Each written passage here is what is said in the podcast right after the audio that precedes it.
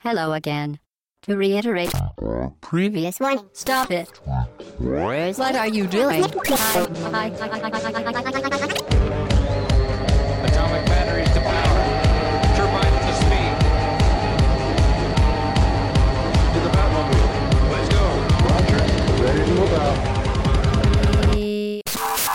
Au le podcast session 88. Bonjour très chères auditrices et très chers auditeurs. Nous sommes le dimanche 20 avril 2014 au matin. Toujours euh, un peu de soleil. euh, voilà, moi j'ai pris un coup de soleil. Vous voyez, j'ai j'ai le, j'ai la tête rouge. Ouais, non, on va, on va pas faire attention. non? Non, c'est vrai? Non. Ah, j'ai pris un peu de vacances cette semaine. Salut, c'est Shin. Je me suis pas présenté et vous avez reconnu la voix de Mike. Bonjour à tous. Salut, ça va? Pas bien et toi? Ouais. Salut Habs, Salut Chine. le retour? Et salut Ashura. Bonjour tout le monde. Ça va? Ça va, à fond. Pas trop la gueule de bois? Non, ça va. Ok. Ça va, Hobbs? Pas trop la gueule de bois? Ah, Faut bien qu'on se charrie un petit peu. Surtout que cette semaine, eh ben, on va quand même parler un peu de foot. Pas de coupe, euh, pas de coupe en bois ou de coupe à neuneux. On va parler de foot en pixels, le vrai.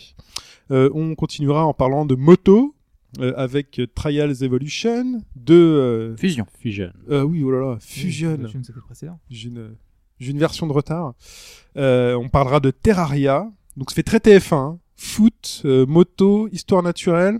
Et entre les deux, bah, il y aura de l'actu euh, avec euh, dedans eh bien, des localisations, euh, des dates. J'ai envie de dire comme d'hab, on fait souvent de la localisation et des dates. On parlera encore un peu foot dedans et d'autres jeux. Enfin bref, c'est de l'actu. Mais on commence avec le débrief. Mister Hobbs. Ouais. Est-ce qu'on a déjà fait cette blague Hobbs bas gauche droite? Eh, on l'a jamais fait. hein. Il faut que tu parles dans le micro. euh. Ah oui, non, non, bah, j'étais. le mec, il Je est, pensais qu'on était, je pensais qu'on était en aparté, moi là. il est vraiment au fond du trou, le mec. Ouais, la victoire a pas il fait ah pas mal et tout. Dis-le au moins dans le micro. Ah, j'ai, non, monde, euh, passé la soirée à fêter la victoire sur les champs. On était au moins 4. C'était, incroyable. sache, voilà. Alors le débrief. Euh, alors, on savait qu'on avait euh, quelques auditeurs expatriés un peu partout dans le monde. Et on sait maintenant qu'on en a un, euh, peut-être plus, hein, mais au moins un, au Québec, à Montréal. Euh, puisque donc euh, Super Schno, euh, qu'on on salue, euh, a bossé chez Ubisoft. Et il a voulu nous apporter deux trois précisions sur le forum, notamment par rapport à la surcouche Uplay dont on parlait la semaine dernière. Oui. Alors, il nous explique voilà, qu'ils l'ont mis en place tout simplement parce que Ubisoft ne veut pas dépendre de Steam. Finalement, c'est assez, assez logique. hein. Ils veulent gérer un peu tout leur catalogue de leur propre manière, gérer les mises à jour, pouvoir lutter contre le piratage, éventuellement avec des DRM. Donc voilà, ils ont besoin un peu de contrôler de tout ça. Euh, par contre, il nous précise qu'il ne faut pas confondre le Uplay lancé via Steam, donc celui, que vous- celui dont vous parliez, Ouais. euh, avec celui lancé hors Steam. Donc dans Steam, c'est juste un launcher, c'est juste une fenêtre qui apparaît, on clique sur euh, Play et ça lance notre jeu. Euh, ce- L'autre, euh, c'est euh, en dehors, c'est c'est vraiment comme ça va être le cas pour euh, Child of Light. euh, on a une droit à une interface et une surcouche un peu complète. Euh, parce que dans le cas de, de Child of Light, justement, il n'y aura pas de clé Steam qui sera fournie dans la boîte. Ouais. Ce sera une clé Uplay. Parce qu'on faudra récupérer le jeu sur, euh, sur Uplay. Sur la boutique. C'est un peu comme euh, comme EA fait avec euh, Origin, où quand on veut acheter un jeu bah, EA, quand on veut acheter le SimCity, quand on veut acheter les Sims, quand on veut acheter Battlefield, mais il faut aller sur Origin et pas sur Steam parce que le- les jeux sont cloisonnés par euh, par marché. Donc euh, là, ce sera comme ça. euh, si on veut jouer à Shade of Light, ce sera Uplay. Si on veut jouer à SimCity, ce sera Origin. Si on veut jouer au reste, c'est Steam. Ok. Bonne précision. Voilà. Donc ensuite, euh, je voulais revenir sur une phrase que tu avais dite, Chin, Ah. euh, concernant les MMO coréens, euh, qui n'arriveraient pas jusque chez nous. Putain, je m'en souviens absolument pas. Ah mais- Moi, non. je m'en rappelle. J'avais dit. Puisque, après, il, en manque, peu. il en a un quand petit peu connu peu. quand même. Voilà, puisque c'est totalement faux, puisque quasiment tous les MMO coréens euh, arrivent chez nous. Bah, Guild, Guild Euh. Wars c'en est un notamment, non? C'est c'est pas coréen? Non, le deuxième, non. Ah, Enfin, ça a d'accord. pas, ça a pas l'esprit euh, d'un mémo coréen. on avait eu- C'était pensé pour le marché occidental. On avait eu Ion qui en était C'est un ça, aussi, le- le qui était pas top top. Le lignage, lignage. Lineage, on a eu Ragnarok Online, on a eu Terra Online. Euh, Il y avait vraiment énormément d'exemples de jeux qui ont été localisés chez nous. Euh. Ils sont Par- dispo mais, avec des serveurs par rapport à la masse qui euh. sortent là-bas, il y en a quand même, il y en a un minimum quoi. Et on a même eu du RPG plus classique. Je me souviens qu'ils avaient localisé Magna Carta 2, euh, Ouais. qui était sorti en 2010. Surtout grâce à la demande euh, de- Ouais. des artworks. et Ouais. tout ça. Ouais, avec ouais, une, avec une- euh, Ouais. Une, euh, une direction artistique assez particulière. Le jeu en lui-même était assez pourri par contre, mais bon.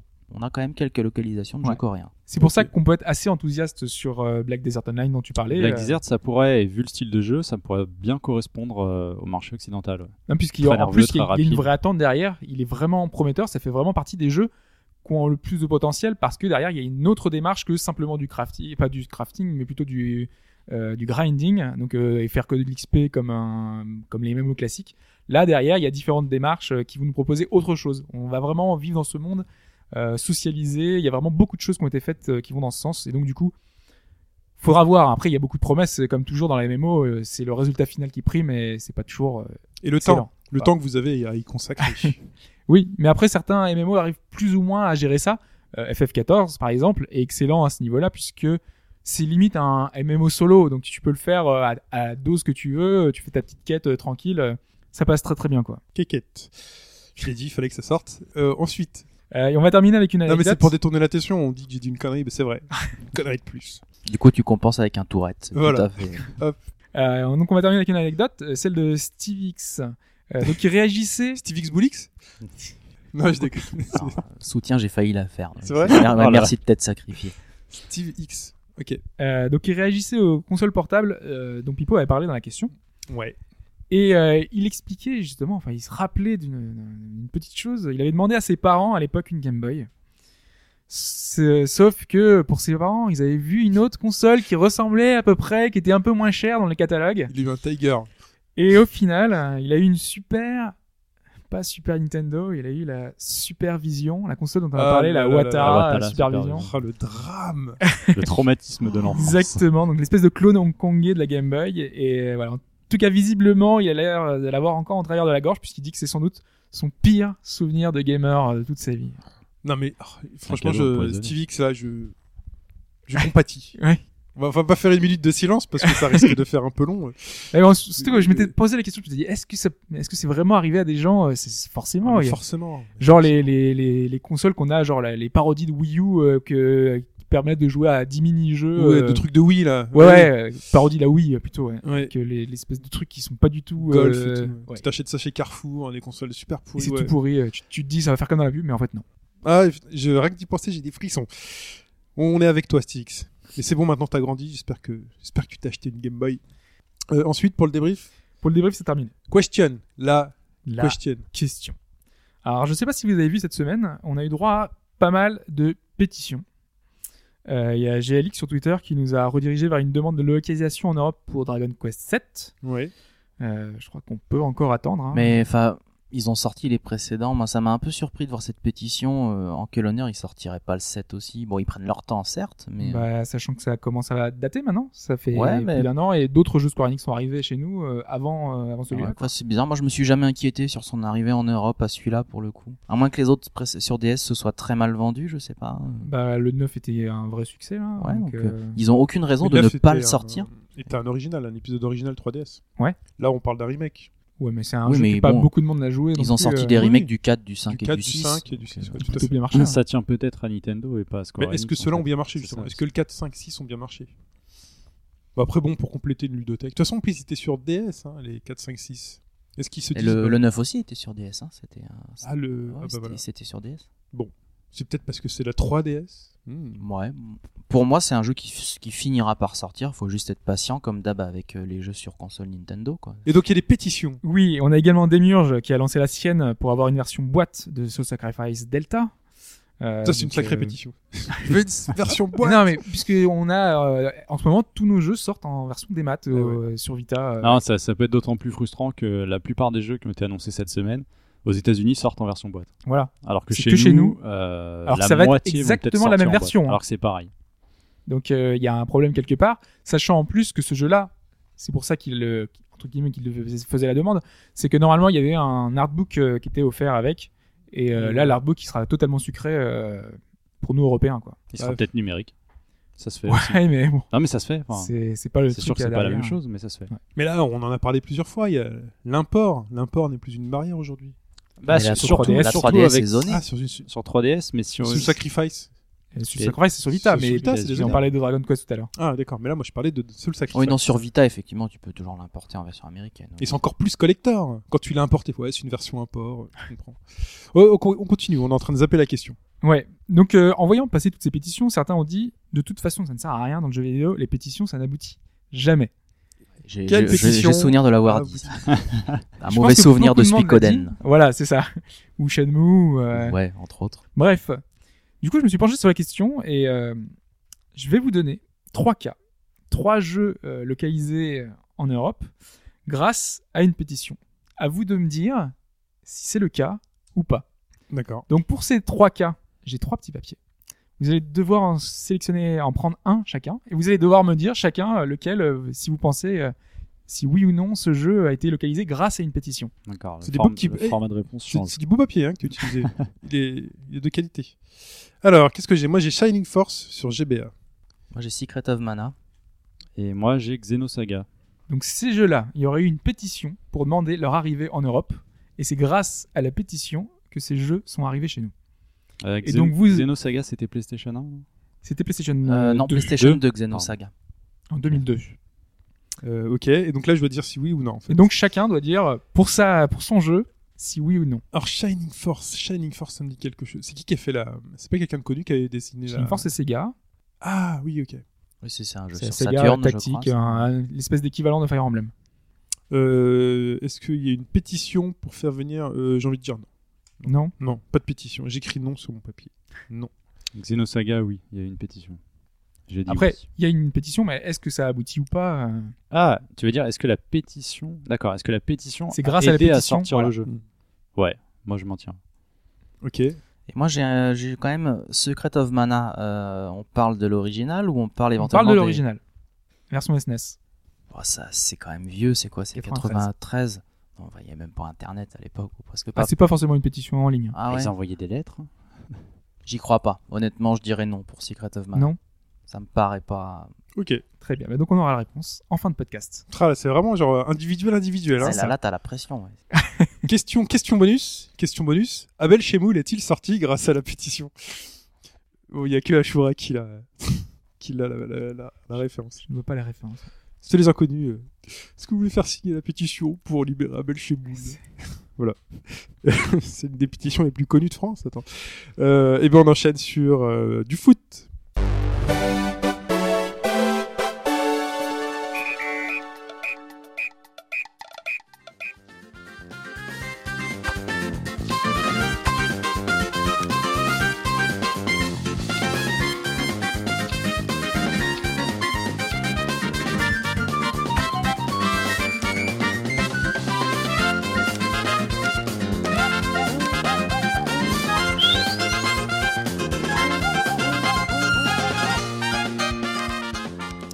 Nintendo Pocket Football Club sur 3DS est enfin là après toutes ces vidéos qui nous ont fait baffer, baver, pardon, qui nous ont fait rêver de ces euh, petits joueurs du foot tout mignons, tout pleins, remplis de pixels.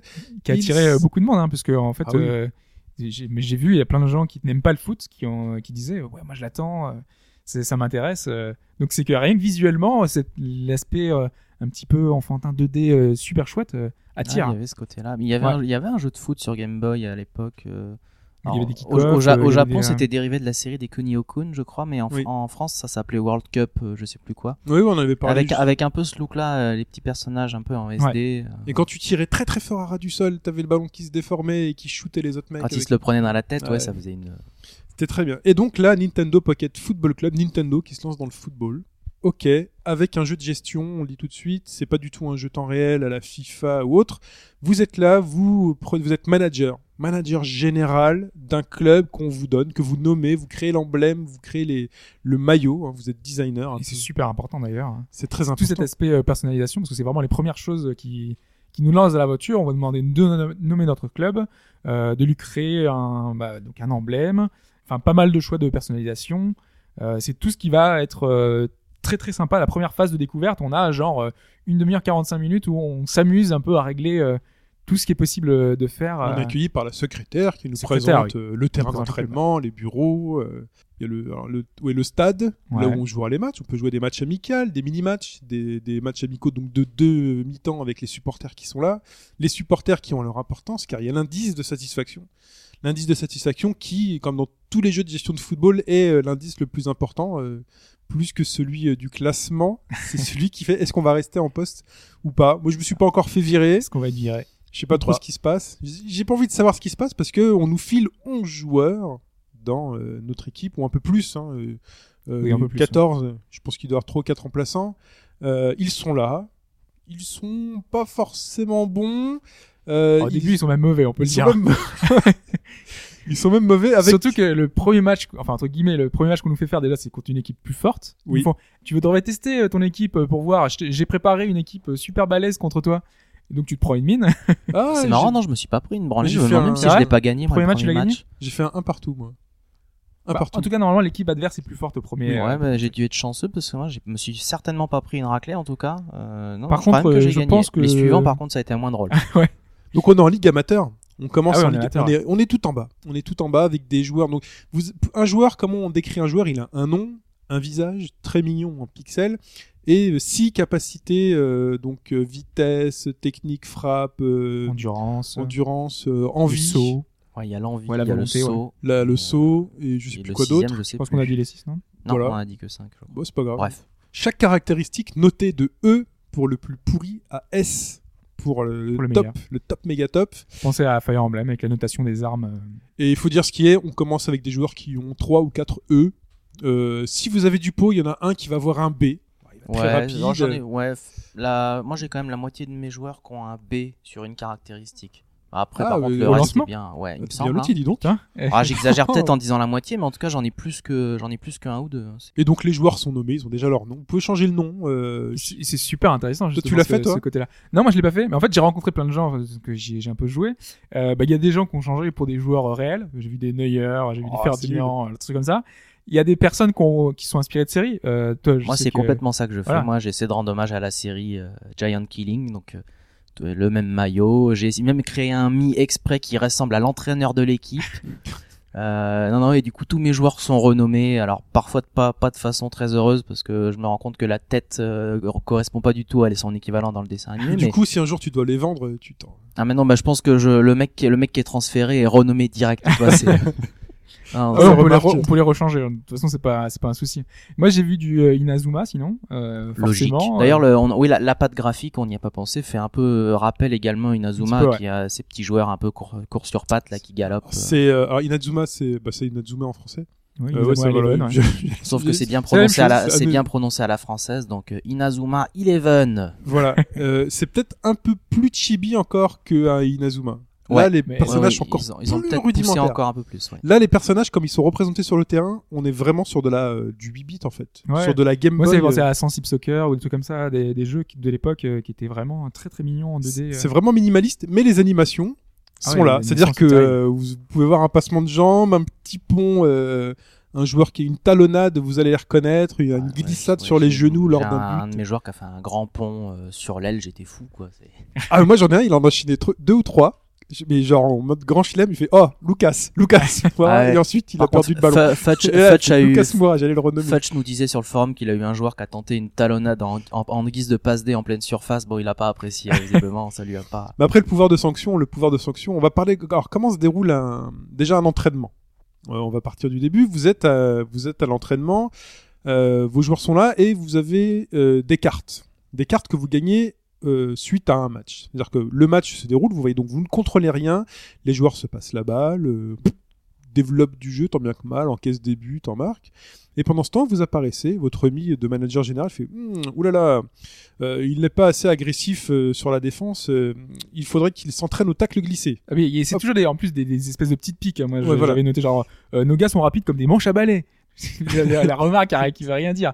Et donc en fonction de la remarque qui va qui va donner, donc par exemple là pour euh, rapide comme un manche à balai, donc du coup tu vas avoir une carte vitesse et tu vas pouvoir l'appliquer à un joueur et lui augmenter ses capacités de vitesse, euh, tout simplement. Donc en fonction des points faibles de ton équipe pendant le match, eh ben, tu vas gagner des cartes bonus qui vont permettre de pallier Voilà. les défauts de ton équipe. Et donc c'est euh, technique, euh, soutien pour le mental. Par exemple, oulala, ils ne sont pas très coordonnés. euh, on va leur faire jouer aux jeux vidéo, ça va les détendre. on va faire une séance d'aromathérapie ou Ah, il y aller, a des euh, trucs c'est n'importe quoi. Ouais, il y a, un- il y a un, oh, c'est, ouais, c'est en quatre catégories. Les Le cartes doivent avoir, il y a physique, euh, puissance ou physique, ouais, je sais plus. Ou alors donc la course, Ouais. le sprint, euh, voilà. euh, non, la- Musculation. euh, Après, il y a musculation dans la partie bleue, ça c'est le physique, je pense. Il y Ouais, avait c'est le technique physique, physique. ouais. Il y en a un en haut à droite, c'est rouge. c'est la technique, euh, c'est passe, dribble, euh, tout ce qui va concerner le, jeu aussi. Voilà, passe, dribble, tacle, euh, voilà.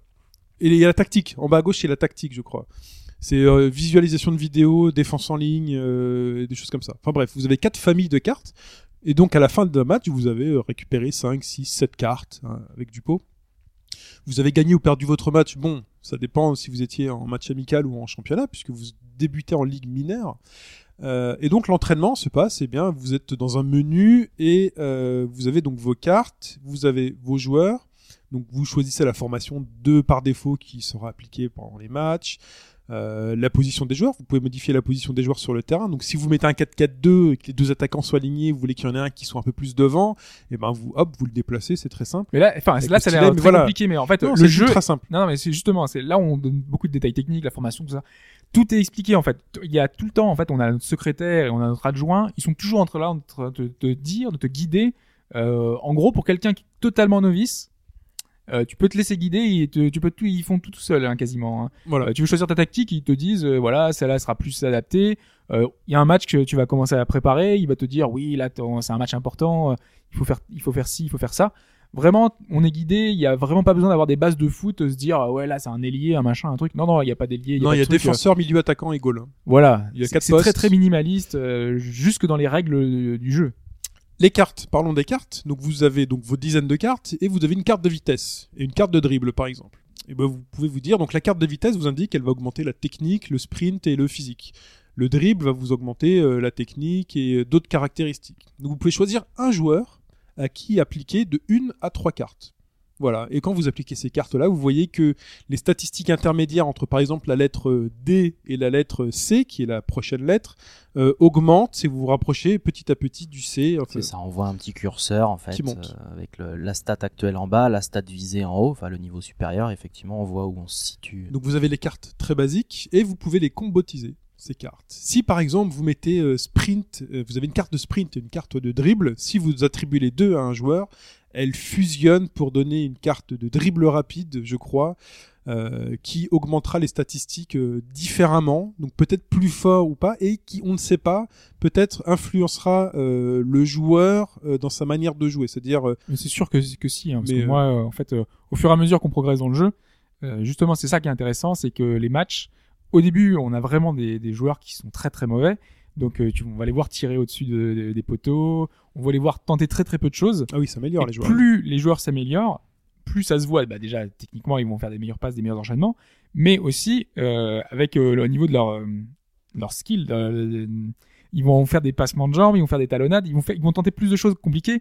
Moi, j'ai vu faire des retournées acrobatiques, des choses que, que voilà, ils ont qu'ils ont acquis au fur et à mesure. Et les matchs deviennent de plus en plus intéressants, et de plus en plus euh, justement, il n'y a pas de répétition parce que justement, plus tu progresses et plus l'équipe, il y a une espèce de cohésion d'équipe euh, qui ressort et qui est vraiment intéressante Alors quelle maîtrise on a sur les matchs? Pendant le match, euh, on va avoir euh, très peu d'influence. En fait, on, a le, on voit le banc et on peut soit faire un remplacement, donc trois remplacements, soit indiquer, par exemple, je veux jouer plus offensif, plus défensif.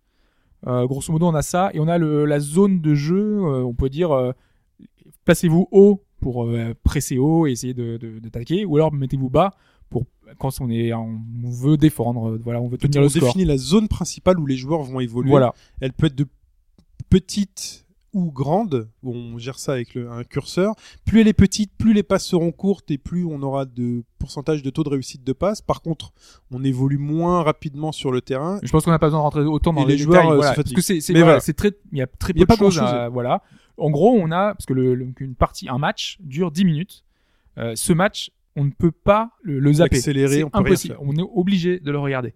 C'est justement ce qui est intéressant. Le fait que ces matchs soient entre guillemets lents, euh, ça t'oblige à bien les préparer, ça t'oblige à, à les regarder, ça t'oblige euh, finalement à t'intéresser au jeu et à la, et à la progression de, de ton équipe. tu t'attaches à ces personnages, à ces, à ces joueurs aussi justement. Tu as, ton attaquant, il est très très fort, il, il dribble et tout. Et a- justement, Ouais. pardon, on- moi c'est euh, c'est justement un, un truc qu'on abordait sur le forum. C'est vrai que j'ai beaucoup moins joué que vous, hein, j'en suis à 2-3 heures. Mais d'entrée de jeu, je me dis en fait, il y a, il y a possibilité de transférer des joueurs. Et je me dis que je pense que je le ferai uniquement de façon marginale parce qu'en fait j'ai vraiment envie de garder cette équipe de départ et limite de l'emmener jusqu'à la fin du jeu. Je Moi, sais pas si ce sera possible, mais euh, Moi, j'ai recruté un joueur, un attaquant, mais au final, je l'ai très peu utilisé. Parce que les joueurs que tu peux acheter sont pas forcément des cracks. Alors, il y en a qui ont... les meilleurs ils sont sous contrat avec d'autres équipes. Ils sont sous fait. contrat avec des équipes donc déjà de Ligue 2, de Ligue 1, euh, qui sont largement au-dessus de nous, avec des salaires qui sont parce qu'il y a aussi ce petit aspect financier. On gère les salaires des, des C'est vraiment joueurs minimal. Hein. et euh, Parce qu'en fait, il y a un, ouais, espèce de salaire de base par division. En gros, euh, on a un certain montant maximum. C'est plutôt géré comme euh, euh, la NBA où on a un, un salary cap. En fait, euh, les, les joueurs, euh, il faut il y a une masse salariale globale dans ton club. Et puis on a un budget de base, il, faut- Voilà. il reste ça. Essaye d'acheter un joueur avec ça. Bon, et là tu fouines un petit peu, tu te rends compte que bon, forcément. Bah, les joueurs qui sont accessibles au début sont aussi mauvais que les tiens, donc t'as pas vraiment d'intérêt à Voilà, aller mais les à partir chercher. des 2, 3, 4 euh, saisons, euh, tu commences à avoir un budget conséquent, donc tu peux commencer à transférer, acheter des joueurs plus importants. Euh, genre, moi, je, je pouvais acheter un joueur euh, de renommée internationale, donc qui avait joué à l'étranger, la Coupe d'Europe et tout. Donc là, je me disais, ah, ouais, ça peut être intéressant. et alors, en fait, tu peux pas forcément les attirer. Par exemple, il y a certains joueurs euh, qui euh, qui jouent beaucoup, donc eux, ils ont pas trop d'intérêt à changer de club. Par contre, ceux qui sont remplaçants dans leur club, même s'ils jouent dans un grand club, à ce moment-là, ils ont besoin de temps de jeu, donc ils ont envie de, venir chez toi. Est-ce que c'est pas un peu limité dans l'aspect management justement? Au lieu, au-delà de l'entraînement et de la manière dont on dit bah vous allez jouer offensif dans telle zone du terrain, euh, par exemple un joueur qui fait une talonnade dans la surface, qui donne le ballon à, son- à- à l'attaquant adverse qui marque un but, on n'a pas véritablement de pouvoir de sanction. Euh, on, on peut pas le, le sortir tout de suite parce qu'on C'est pas Football Manager. C'est pas Football Manager. certain. C'est très limité. Oui. Mais on influe très, voulu. on influe très peu finalement sur le jeu et sur les. À, à haut niveau, tu, tu joues énormément parce que à la façon dont tu positionnes tes joueurs, parce que du coup c'est ça qui va être intéressant. Euh, et, euh, quand tu commences à avoir des équipes qui sont à peu près du même niveau, il va falloir que tu trouves une solution pour pouvoir à- à vaincre ton adversaire. Donc ça va passer par euh, je veux jouer sur les ailes, euh, je veux jouer sur des choses comme ça. Sachant que ces genres de choses-là, ça intervient que si vraiment tu veux jouer euh, sérieux et tout. Tu peux prendre du plaisir sans vraiment euh, t'amuser à trop personnaliser ton truc. Tu fais un, là, tu laisses comme c'est euh, par défaut et, tu vois comment le match se joue. Tu, tu prends du plaisir rien qu'en regardant tes joueurs faire un peu n'importe quoi, tomber quand quand il y a un tacle, se jeter par terre quand ils ont marqué un but. Euh, voir tes, tes supporters euh, qui, qui sont là avec des petits drapeaux qui font ouais C'est très énervant les supporters. hein. ah, ils sont jamais contents. En tant qu'est-ce un but, ils font, oh mais qu'est-ce que c'est que cette histoire euh? Ou alors, euh, quand tu marques deux trois buts, ils font on est invincible. Ils, sont avec leur petit drapeau et tout. C'est c'est sympa. Il y a les petites animations euh, qui- qu'ils ont mis dans le match. euh. Même si je regrette qu'ils aient pas mis de musique pendant le match. En fait, on est vraiment dans une ambiance de stade vrai, de sans sans enfin dans une ambiance de stade. Justement, il n'y a pas d'ambiance. C'est juste les, les bruits de passes, euh, tout ça. Il y a les musiques, il y en a seulement dans les menus. Elles Par sont contre, là on pour ressent hein, quand t'accompagner, on euh. joue. à- euh, donc j'ai joué une équipe de Pro 1 en coupe. Ouais. Euh, donc j'ai joué chez eux. Et là tout de suite, tu sens que c'est une autre dimension parce que Ah le bah ouais. terrain est beau. Il est bien. Il y a un vrai stade. il y a un vrai stade. Il est bien tondu. Il y a des carrés. Tu sais, les, les carrés de pelouse là. euh, alors que moi, mon stade à domicile. C'est euh, champêtre, hein. Voilà, c'est champêtre. Il y a de la terre. euh. Enfin voilà. Donc Nintendo Pocket Football Club. Qu'est-ce qu'on pourrait dire d'autre? Il y a un petit aspect. euh, donc au niveau de la progression qui est peut-être un peu négatif Pourquoi? On peut débloquer donc des matchs amicaux et moi ce qui m'a embêté, on va parler tout de suite des choses qui fâchent, c'est le, le DLC. Enfin pas le DLC mais le, le, paye euh, pour affronter une équipe qui te fera gagner des cartes peut-être intéressantes. Et c'est ce qui m'embête un petit peu, c'est un jeu qu'on paye pas. On va pas parler du prix du jeu, mais il coûte une dizaine d'euros, il vaut son prix. Euh, donc je pensais avoir acheté un jeu euh, complet qui m'autorisait à avoir la même progression que tous. Et là, en match amical, on me propose de jouer soit contre le FC offensif, soit contre le FC défensif, et on m'explique qu'en jouant contre le FC offensif, eh vous allez améliorer les capacités offensives de votre, euh, de votre équipe en gagnant des cartes qui vous permettront de faire des combos offensifs. Voulez-vous voir combien ça coûte? Tu cliques, ça se connecte à d'eShop. Tu fais, oulala, il se passe un truc bizarre. Euh, je pensais que tu allais dépenser des sous du budget de l'équipe, quoi. Je pensais que c'était ça au début, hein, et ça coûte de l'argent. Bah, c'est peut-être mon budget, justement, t'investis pour rien. Et en fait, 1,49€. Ce serait pas un peu le principe des Fire Emblem où les DLC justement te permettaient d'accéder à des équipes et des personnages encore plus puissants? Euh, Fire Emblem, c'était un peu différent parce que c'était euh, des personnages qui étaient euh, uniques et c'était des personnages de la série un peu. tu les achetais parce que c'était des personnages que t'aimais bien. C'était des personnages des anciens Fire Emblem. Alors que même s'il y avait aussi des DLC dans Fire Emblem qui permettaient genre de gagner plus d'or, Voilà, il y avait quand même deux trois il y avait trucs quand même abusés. deux trois trucs comme ça. Par contre, là, euh, on a ça, effectivement, on a le moyen de gagner un peu plus rapidement. euh, de... Encore que j'ai pas testé. A priori, sur le papier, c'est ce qu'ils expliquent. Hein. C'est ce qu'ils disent que tu gagnes des points supplémentaires. Il y a des cartes combo, ouais. Ouais. Mm. Mais euh, bon, voilà, il y a ce petit aspect-là. Maintenant, il y a d'autres DLC. Il n'y a pas que ça dans le, Ah. dans le, dans le jeu. Ouais. Il y a des DLC défis. Donc, par exemple, tu peux affronter des extraterrestres, les extraterrestres qui sont venus sur Terre, qui ont créé une équipe, et eux, leur but, c'est de vaincre tout, euh, tout le monde. Ça me fait un peu penser à Ineza. Là, c'est Complètement, Inazuma. oui. Donc les, les- les personnages sont différents alors. Donc, euh, bah, les petites images qu'on voit, oui, il y a des, des petits extraterrestres. Donc, j'imagine qu'ils doivent être dans le jeu, euh, qu'on doit pouvoir jouer contre des Et extraterrestres. ça sert à quoi? Et bah, tu joues contre l'équipe des extraterrestres. Et c'est un dé- ils font payer ça? Ouais, c'est un là- mini scénario en fait. T'as des défis. D'accord. C'est battre l'équipe des. T'as pas de récompense particulière. Ah, je sais pas derrière ce que ce que ça donne. Je crois pas qu'il y ait de récompense par rapport à tes Ah, stats c'est plus tout un ça. petit truc d'ambiance. C'est euh, voilà, c'est pour euh, avoir un défi supplémentaire. Il y a il y a une autre, il y a les intellos. Euh, Oui. C'est euh, une équipe euh, qui euh, apparemment te donne des conseils. euh, Ils sont pas bons du tout, par contre, ils te donnent beaucoup de conseils sur euh, Ouais. le jeu de ton équipe. Et ça, c'est cher. C'est 2,49€. Mais après, tu vois, là, moi j'ai débloqué ces, enfin entre guillemets ces deux défis. Je pense que plus tu vas loin dans le jeu, plus t'as d'autres défis comme ça qui peuvent être débloqués. Euh, Qu'il y a vraiment beaucoup de choses euh, qui viennent enrichir ton jeu si jamais t'en as pas assez. Sachant que moi, j'en suis déjà à 40 heures de jeu, donc euh, le jeu est pas court. Hein. Euh, Dans, quelle, euh, quelle division, là? Je suis en, je vais monter en deuxième division. D'accord. donc j'ai donc j'ai gagné ma première donc, la, la division amateur premier en faisant euh, 8 matchs ça veut faire 7 victoires Ouais. un nul la deuxième saison je crois que j'étais monté un peu trop vite donc du coup les adversaires étaient très très forts et j'ai terminé avant dernier Donc amateur, après c'est celle avec le ballon, c'est quand ouais s'appelle alors je sais Ouais. pas le nom mais Et après c'est division 2. et après c'est les pros et donc là je vais passer en pro Ok. Euh, je sens encore que là il y a un palier supplémentaire et ça devient très très difficile c'était un peu ce que tu craignais euh, C'était ma crainte et ouais là ça me rassure ce que tu dis parce que je craignais justement que comme beaucoup de, On n'est pas de du temps. petits jeux comme ça, euh, c'est-à-dire que passer un certain nombre d'heures en fait euh, tu, tu te promènes quoi et que ça n'est plus grand intérêt. Le truc, c'est que tes joueurs, euh, la, pro- la progression que tu, que tu as des, des joueurs, donc moi j'ai beaucoup de joueurs de- du début, donc moi je fais beaucoup de formation, j'ai gardé mes joueurs du début et j'essaye de les faire progresser. De toute façon, il n'y a pas mille façons de jouer, t'as pas donc de ils sous, progressent euh, vraiment en fonction de la division, t'arrives vraiment à leur donner le Ouais. niveau. D'accord. Ouais, ouais, et ça, mais ça demande du temps, par exemple. C'est pour ça que ma première année en, dans la deuxième division, entre guillemets, eh ben j'étais pas au niveau, il a fallu vraiment qu'ils qu'ils arrivent et qu'ils progressent. J'avais certains joueurs qui étaient au niveau. Par exemple, mon attaquant, c'était mon seul joueur qui, qui arrivait à marquer des buts, qui arrivait à se dépêcher. t'as jamais été dans la situation où l'indice de satisfaction était bas et on te dit attention tu vas être viré? Non, parce que avec les matchs amicaux, je jouais des matchs amicaux pour gagner des matchs et remonter un peu mon indice de popularité. Alors j'étais champion des matchs amicaux, je gagnais un petit peu de popularité grâce à ça. Et justement, si tu te fais virer, qu'est-ce qui se passe? Tu perds toute ton équipe? Moi, je pense, ouais. moi, Donc, Est-ce que tu perds ta partie en fait? Bah après, t'as as deux slots. C'est pas comme Pokémon où t'as un slot unique. Ah, il y a vraiment euh, un côté pression permanente alors. Ouais, Si- si mais c'est vraiment Surtout ça. que moi je joue pas du tout avec les deux slots, moi j'enregistre ma partie quand il faut l'enregistrer.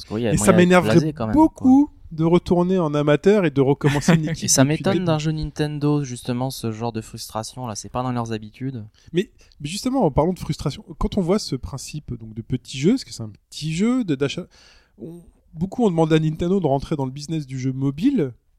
On vous avez pas l'impression euh, que ce jeu-là, donc on n'est pas sur mobile, on est sur 3DS, mais que le jeu emprunte beaucoup aux formules des petits jeux qui poussent à la frustration et éventuellement à la dépense. C'est un jeu qui prend beaucoup de temps. Maintenant, c'est comme les RPG. euh, C'est Fire Emblem, c'est typiquement le même genre de jeu qui prend beaucoup de temps, qui va nous demander de, faire progresser nos personnages.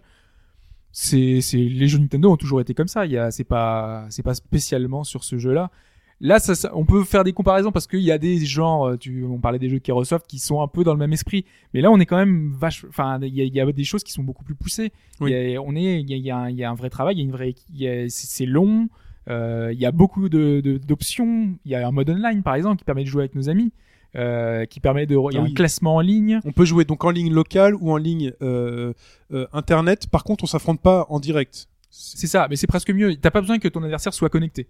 Donc, euh, si C'est je un- veux jouer c'est un contre, ghost en fait. C'est le principe Ouais. du ghost. ouais. c'est ça. Sauf que euh, le, le- le- la différence, c'est qu'on est tous les deux en ghost en fait. On est en mode automatique si tu veux. Ouais. Tu peux pas influer sur le, le, le Est-ce match. Est-ce que tu peux voir le match quand même? Oui, tu peux voir le match. Tu vois D'accord, tu n'as pas qu'un résultat après un C'est combat. ça. Les Et tu deux vois voient ton le match adjoint faire le, le truc. Les deux voient le match? Non, parce que c'est toi qui lance le, le Donc par match exemple, quand si, tu veux. si je lance un défi contre ton FC Phoenix, Ouais. euh, je vais euh, jouer contre le FC Phoenix. Toi, tu verras jamais le résultat. Si euh, t'as- tu vois les, équipes qui t'ont affronté. Par exemple, moi là cette nuit, il y a trois ou quatre équipes qui m'ont affronté. euh, D'accord. Et, et par rapport à ça, est-ce que tu peux, euh, Tu peux revoir le match. perdre de la satisfaction ou euh, tes joueurs baissent en caractéristiques ou c'est vraiment juste un principe de Alors- ghost et tu te, tu te bats au moment où tu l'as rencontré en fait? En ligne, il y a pas, ça, ça influe pas sur ton niveau de d'exigence au niveau de la ligue, tout ça. C'est vraiment un C'est truc un peu un séparé. petit truc compétitif sans, sans côté négatif. quoi. Voilà. D'accord. Par contre, ça a des côtés positifs, sachant que tu peux aussi gagner des cartes quand tu joues en ligne. Donc euh, ça en gagne beaucoup moins que si tu jouais euh, normalement. Euh, sauf que ça a son importance parce que normalement, quand tu joues des matchs classiquement, tes joueurs se fatiguent. Alors qu'en ligne, ils se fatiguent pas. S'ils sont blessés, tu peux les aligner quand même. Donc du coup, bah, Ah, si tu tu veux enchaîner les les trucs, cartes. tu peux récupérer des cartes comme ça. Mais bon, vu que c'est 10 minutes quand même le match, tu en une heure, t'as as le temps de faire 5 matchs. En général, tu gagnes maximum 3 cartes en ligne. Donc c'est pas très très rentable, sachant que normalement dans un vrai match tu gagnes peut-être. Et si vous avez euh, bien compris les combos, il faut bien garder ses cartes de côté pour euh, au- augmenter les stats uniquement avec des combos. Donc ça c'est euh, donc il faut trouver des listes hein, de combos. Sur bas gauche ouais. droite sur le forum, je crois que tu avais donné une liste. Ouais, Bon, j'ai le, des plus que- le plus sympa, c'est de les trouver soi-même, mais Ouais. euh, bon, c'est pas Et de toute façon après elles sont notées dans vos listes de combos, vous avez un menu Ouais. qui vous indique quel combo vous avez déjà réussi à faire. c'est bien. C'est vrai qu'on parlait des Mais matchs, bon. par contre, euh, je crois pas qu'on l'a dit, les, les matchs ne sont pas zappables. On Ouais, on l'a dit, on l'a dit. Ah, pardon, excusez-moi. On l'a dit, tu dormais. Ouais, j'ai. Euh, Mais euh, vraiment, moi, ce que, enfin, dans les choses, euh, voilà, que je, pouvais, je voulais juste euh, revenir, euh, le côté personnalisation, que c'est vraiment sympa. Euh, par exemple, sur le forum, Pierry, lui a fait son équipe euh, The Corsair. Euh, il joue avec euh, Guybrush euh, Threepwood. euh, il joue avec euh, des, des personnages, euh, Captain Harlock. euh, donc, euh, t'as vraiment un côté plaisant hein, de la personnalisation. Euh, les transferts et le côté aussi euh, avoir un joueur, te dire c'est un super espoir parce que t'as une barre de euh, est-ce qu'il est prometteur ou pas? En fait, on a une barre euh, De potentiel, potentiel, voilà. Euh, donc tu te dis, ah celui-là c'est un, c'est un futur crack. Donc euh, tu le gardes avec toi, tu lui fais augmenter tes stats. T'as vraiment ce côté très sympa. T'as l'aléatoire qui est très important parce que c'est justement, c'est- Ah, c'est le football. Là, C'est parfois, le dégoûté. hein. euh, des- t'es pas obligé de gagner, même si t'es plus fort. Bon, quand même, malgré tout, c'est- il y a, il y a une importance très très forte. Si t'es si t'es plus fort, tu vas avoir vraiment beaucoup plus de chances de gagner. Mais quand même, l'aléatoire est très important. Euh, on a euh, toutes euh, ces gestions des combos qui donnent des choses très intéressantes, euh, qui qui permet de, voilà de- d'apprendre des nouvelles techniques, euh, vraiment plein de choses sympas. Par contre, il y a dans les choses qu'on n'a pas dit que j'ai pas vu souvent sur par rapport au jeu, c'est que le jeu est à l'origine il s'appelle Calcio Calcio Beat euh, et un jeu japonais. Mhm. Forcément, c'est Nintendo, mais je veux dire, c'est un jeu qui est sorti là-bas il y a très très longtemps au Japon. Et ils ont beaucoup plus de choses en fait sur leur version. Par exemple, dans les différences qu'on peut noter, euh, il y a les visages. Nous, on a des visages en pixel art. Mhm. Donc euh, c'est vraiment des, des petits personnages avec une barbichette, avec des trucs. Au Japon, c'est plus comme les Mi, en fait, ils sont dessinés. Euh, donc ils ont un look japonais, japonisant, Ah bon? dessiné. Et ils ont également euh, les personnages qui sont féminins. Donc ils ont le football féminin en même temps sur, le- sur leur version. Donc il y a des petites différences comme ça. Euh, Il y a des vidéos. Eux, ils, euh, alors je sais pas si c'est des gens qui peuvent uploader leurs vidéos, mais en tout cas, quand on va sur le site officiel, parce que justement là aussi sur la version européenne, il y a un site officiel qui permet de voir les classements en ligne, les classements européens, le classement français, euh, voir les profils de chaque équipe. On, on peut revoir tous nos personnages, euh, voir un petit peu nos formations, tout ça. Il y a, il y a des trucs un peu vachement avancés pour du Nintendo quand même, parce que les jeux Nintendo en général sur le online ils sont pas, il y a pas grand chose. Là, il y a- il y, a vraiment des choses. Il y a un serveur derrière qui, qui tourne avec euh, avec tout ça. Et donc sur la version japonaise, il y a des, des options en plus. Ils ont plus d'emblèmes. Donc euh, on a une version un petit peu entre guillemets au rabais, mais en même temps le prix était deux fois supérieur Ouais, ça, tient, au Japon. ça tient à pas grand chose, une petite mise à jour, et ça pourrait, ça pourrait arriver aussi. Ouais, mais un championnat féminin, par un exemple. tu petit Nintendo Pocket Football Club 2 vois. aussi, pour le même prix. si ça Hop. marche bien. Ok. Ah, je pense que enfin les, les différences sont pas fondamentales et sont pas non plus euh, révolutionnaires. Mais euh, mais voilà, c'était des choses que j'avais notées et que je trouvais intéressantes euh, malgré tout. Et il est en promotion jusqu'à début mai, c'est ça, non? Ouais, il est, à signaler, 12, il est à parce que- 12 euros pour l'instant, sachant qu'il passera à 15 euh, ouais, dans, dans quelques jours. Ouais, ça reste, ou- à- ça reste assez. ça assez reste cher, accessible. Voilà. C'est ça. mais- Et donc fan ou pas fan de de, de foot, euh, on peut se laisser tenter euh, malgré tout. Euh, Il y a plein de gens euh, qui qui qui sont pas fans de, de foot et qui euh, prennent beaucoup de plaisir sur le titre. Moi, moi, ce que je propose, c'est on va aborder la partie actu et qu'on fasse un petit fil rouge pendant la partie actu pour voir si je suis capable de battre ton équipe qui est censée, qui est ultra craquée avec 40 heures de jeu. Vas-y tu veux. On lance l'actu et on lance un début de match Allez. pendant qu'on parle de l'actu.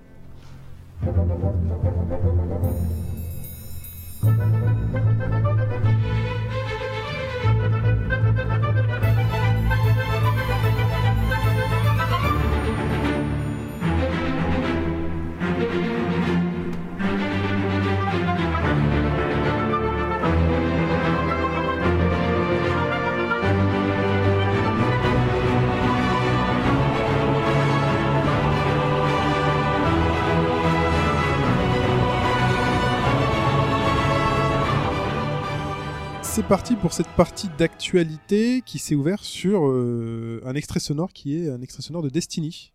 Ouais, la, la BO euh, composée par Marty O'Donnell, qui est euh, l'immense compositeur des musiques d'Halo, des, des fabuleuses musiques d'Halo, et qui donc a été licencié Ah. de chez Bungie, à la surprise un peu générale, sachant que lui-même était surpris.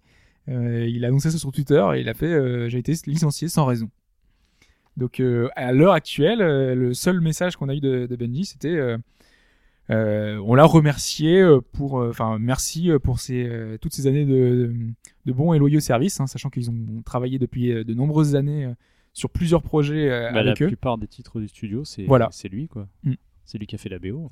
Il a volé, euh, il a volé un yaourt à la cantine. euh, Qu'est-ce qui Bah, c'est étonnant, ouais, il y a vraiment aucune justification. Eux, ils ont répondu, euh, on le remercie. Merci, au revoir. Ils en ont peut-être marre. C'est peut-être un gros relou. euh, Bon, voilà. Un gros relou qui leur faisait le- les succès du, du titre. Mais, sachant mais que- ça peut être un gros relou quand même. Mais ça fait longtemps quand même qu'ils travaillent ensemble. hein. Et du coup, est-ce qu'on sait si la, la BO de Destiny est finie ou est-ce qu'ils vont changer euh, La BO de Destiny est finie et euh, les, ses compositions seront gardées dans le, dans le jeu. Donc euh, là, Donc, C'est lui qui avait fait le, le fameux thème d'Halo. Ouais. Ouais. Ah, Ouais, il était- il donc, était pas mal Il celui-là. faut quand que. Microsoft le récupère, justement pour les prochains Halo. Bah, Ouais, il était un peu libre. Il avait. Euh, Mais je, je pense que justement, il voulait un peu changer, euh, casser un peu les codes. euh, Et c'est ce qu'ils avaient fait avec Halo 4 en donnant une autre ambiance. Je pense pas qu'ils veuillent garder euh, l'ancienne Halo. Ils veulent vraiment faire euh, s'approprier euh, Ouais, Halo. déjà que ouais, Destiny avait une tendance à, au début ouais, elle leur à a y la peau. pas mal. mm. ouais. Instant fil rouge. Instant fil rouge. On lance le match. Hobbs, j'organise un match. ah bah attends, parce que c'est le fil rouge de l'actu. Euh, ah, attends, il faut que tu... En attente. On continue avec The Last of Us Remastered, qui, fait, qui refait parler de lui. Alors, qu'est-ce qu'il a ce jeu? Moi, j'ai rien suivi de l'actu cette semaine. Non, en fait, euh, sur euh, le PlayStation Blog euh, cette semaine, donc le PlayStation Blog, c'est un peu l'outil de communication de Sony ces derniers temps. hein. À chaque fois qu'ils ont une nouvelle, un truc à, à annoncer, ils passent par ce biais-là. Et là, dans les commentaires euh, d'une de leurs euh, de, news, et, euh, il y a un des, des responsables de Sony qui indiquait qu'ils envis- ils envisageaient un moyen de faire une réduction pour ceux qui auraient acheté le jeu sur PS3 Ah. pour la version PS4. Donc faire un geste commercial pour euh, voilà pour ceux qui ont déjà acheté le jeu. Et c'était une des choses que j'avais euh, envisagé. Moi, j'avais dit, si, je passerai peut-être à la caisse si jamais ils font ça pour jouer au DLC, pour jouer à une version un petit peu supérieure euh, graphiquement. Et ben, si ça se concrétise, euh, vu qu'ils là ils y réfléchissent, et ben, ça peut être une bonne chose. Ce serait une très bonne chose. Reste à voir le prix quand même, hein, mais euh, Ouais, et la façon dont ça va se faire. Parce que si t'as une version dématérialisée, à la limite, c'est lié à ton compte, pas de Ouais. souci. Mais une version boîte, faudrait le principe des FIFA euh, quand tu passais sur une nouvelle génération. Ça pourrait être comme ça, je sais pas, tu le ramènes au magasin. Ramener au magasin, ouais. pour Je pense 10, que 20, ça sera, 30 propo- euros. ça sera proposé ça dans, dans ce genre-là, dans, dans les, dans les grandes enseignes euh, de jeux vidéo. À mon avis, il y aura des offres. On vous reprend votre Last of Us PS3 et vous Ça, aurez. c'est un euh, bon levier hein, pour euh, faire basculer. euh, Enfin, pour aider à la bascule, j'ai envie de dire. Enfin, moi, ça m'aidera à basculer. Enfin, même si. bah, Bref. moi j'ai, c'est ce que j'ai failli faire du coup là, parce que j'ai failli me prendre une PS4 il y a, il y une- Oh, il y Oh là oh semaines. Surtout que J'ai- d'ailleurs. J'étais prêt à craquer. Qu'est-ce qui se passe? C'était dans la boutique. mais t'as qu'est-ce- Sauf la carte que euh, Pourquoi t'aurais sorti la carte je, voulais le- la prendre pour les jeux qui arrivent là et je m'étais dit je vais prendre FIFA parce que j'ai envie de rejouer à FIFA. J'ai pas envie de le reprendre sur 360. Sauf que l'offre n'est plus valable. Euh, L'offre de reprise de FIFA pour avoir la version améliorée, euh, la version euh, PS4. Donc du coup, bah, j'ai fait, bon, je vais patienter un petit peu, d'avoir vraiment quelque chose euh, sous Il y en avait? Il y en avait une de dispo Ouais, il y en avait- oui, parce que c'est, c'est- justement, je crois que c'est paru en début de semaine là euh, que Sony avait enfin réapprovisionné un peu tout le monde en Ouais, ils l'ont PS4. annoncé officiellement. ouais. Et donc là, Ouais. je suis allé voir un peu sur les sites, euh, sur les sites internet, euh, les Là, il y en Amazon avait dans et certaines consorts, Fnac, et euh, ouais, elles sont annoncées comme étant en stock maintenant les PS4. Donc a priori, la pénurie, enfin, est pour l'instant terminée. Alors, instant fil rouge. T'as 100% de soutien. T'es premier de ta ligue. Ça va être l'instant boucherie. J'ai 54% de soutien. Eh, il y a les mecs qui sont là, ils photographient. T'as un très beau maillot euh, bleu et blanc. Photographie ta défaite. Euh, je suis en vert et jaune avec les manches et les chaussettes rouges. Euh, on fait pas, on fait coup d'envoi direct. hein. Moi, c'est la 3D que je voulais voir, justement. Ah oui, elle est très très légère. hein, Les, perso- personnages ressortent pas du. Moi, je les ai activés. Si, un petit peu, mais Comme pas un livre papier, tu vois. J'ai même pas eu le réflexe de tester la 3D. Moi. Donc c'est le FC Phoenix contre le Cocovin FC. Donc le Cocovin c'est moi et euh, le FC Phoenix euh, dispose d'une bonne cote à 62% de victoire. Le nul est à Oui, mais 16%. Il y a des stats avant, ouais. Ouais, c'est vrai. Donc euh, voilà, mes supporters sont là. Cocovin FC, tes supporters sont là. euh, Il y a même des gens qui klaxonnent dehors en l'honneur du Cocovin FC. Là. Kalivov, Knaller, Young, Amaral. Donc là, on a le, le- l'arbitre qui a lancé la, Et là, la c'est pièce. parti. Allez, c'est parti. On laisse, le, on laisse le jeu tourner. On est parti pour 10 minutes. On continue avec Dark. Souls 2 sur PC qui est reporté au 2 mai. Ouais, c'était l'inquiétude. Quand j'ai vu ça, euh, je me suis dit, euh, c'est c'est dramatique. Sauf que c'était une rumeur, entre guillemets, qui s'est confirmée, mais seulement pour l'Angleterre. Euh, le... C'est un problème euh, de packaging pour la version anglaise. Et en fait, euh, eux, pour la version physique, la version boîte, ne l'auront que le 2 mai, mais sachant que moi je le prendrai en général en démat, sachant que beaucoup de monde va le prendre en démat, euh, et sachant que ça touche vraiment que l'Angleterre, Bon. pour nous il n'y a pas de souci, euh, les- la version PC on l'aura bien en temps en heure le 25 avril. Hobbs était à deux doigts du petit suicide. Ah oui là j'étais euh. Euh, et Mario Golf est en démo sur 3DS et Etrian Odyssey aussi. Non, enfin, Etrian Odyssey est disponible sur l'eShop. Non non c'est la, c'est c'est la la démo. démo, C'est la démo c'est deux aussi. démos, euh, les deux démos qui sont arrivées cette semaine. Alors que je Ouais. viens d'encaisser un premier but. Je pense que Shin vient. Mais tu t'étais déjà pris un tir sur le poteau euh, juste avant, donc ça, Euh, ça te seul. pendait au nez. Knaller est tout seul et voilà, il croise, il croise bien son tir. Et donc ouais, la démo de Mario Golf, euh, bah Ah. pas pas super super en ce qui me concerne. Pas bon, la, emballé. ouais. la démo propose, je crois que c'est trois euh, trois circuits différents ou sur le sur lesquels tu peux jouer trois trous à chaque fois. Et après, c'est des défis. Et sinon, ouais, t'as les défis où faut passer à travers des anneaux et un autre défi où il faut arriver sous le parc tout en ayant chopé des pièces dorées euh, dans le ciel, ouais. Euh, alors moi qui justement av- avait joué à, à Everybody's Golf sur Vita euh, aussi, peu de ouais. temps avant, euh, il y a quand même un fossé entre les deux. Hein. C'est là le, le Mario Golf en fait, c'est sûr c'est coloré, c'est mignon, mais ça m'a vraiment fait l'effet d'un cache-misère en fait. Et j'ai eu l'impression que Un hormis ouais, un- l'habillage, un peu euh, la même sensation, c'est un peu moins technique, mais euh, on pourrait dire que ça, ça, ça pourrait être plus fun. Et en fait, moi, je trouve que c'est pas le cas. ouais non c'est pas spécialement. Pipo avait l'air un peu plus enthousiaste au, au final. Sachant qu'il y a des il y a des mais- il y a des trucs un peu. Justement, oui, parce que hum, moi c'était ce que je voulais tempérer là, à votre avis. Euh, Pipo est fan des deux, de Everybody's Golf et Mhm. de Mario Golf. Euh, il avait l'air un peu, voilà, un peu chafouin sur cette version euh, 3DS. Au début la, de la démo, ouais. la démo, euh, voilà, euh, même s'il a dû y jouer de longues et longues heures euh, a priori, euh, mais euh, il y trouve vraiment l'intérêt aux deux. Donc je pense qu'il y a vraiment pas mal de choses à faire au niveau Mario Golf. J'ai- Il y a, un- il doit y avoir un enrobage, il y a, il y a pas mal de choses. Ah, il y a un de- enrobage et puis il y a des petits trucs. Par exemple, il y a un des parcours où tu as des champignons géants. Si t'arrives à envoyer la balle dessus, le champignon fait rebondir la balle et du coup tu gagnes du terrain. T'as pas ce genre de fantaisie sur un Everybody's Golf qui, tout en restant cartoon, est quand même un peu plus sérieux. J'attends de voir en fait maintenant les, euh, les vrais euh, les modes solo que proposera la version définitive de Mario Golf. Parce que c'est un peu ça qui m'inquiète. J'ai peur qu'ils fassent le, le même coup que dans Mario Tennis, où il y avait juste rien à faire en solo et tout l'intérêt était reporté sur le ouais, multi. assez, euh, donc voilà, à voir, mais je suis pas très très. euh, pourtant, je l'attendais, hein, mais euh, la démo m'a franchement refroidi, moi, sur ce Mario Golf là. Moi, c'est surtout sympa d'avoir une démo d'un jeu Nintendo. Oui. Les jeux Nintendo purs, c'est assez rare en fait. Elle a été annoncée tout- au tout dernier moment, on l'a Ouais. su genre 4 jours avant qu'on allait avoir une démo. C'est, euh, Bon voilà, à voir, ça sort le 10 mai si je dis pas de bêtises, donc c'est quand même tout proche. Ok, euh, on continue alors que j'ai encaissé un deuxième but. Euh, le gardien n'a pas plongé. Je sais pas si t'as vu, mais le gardien n'a pas plongé.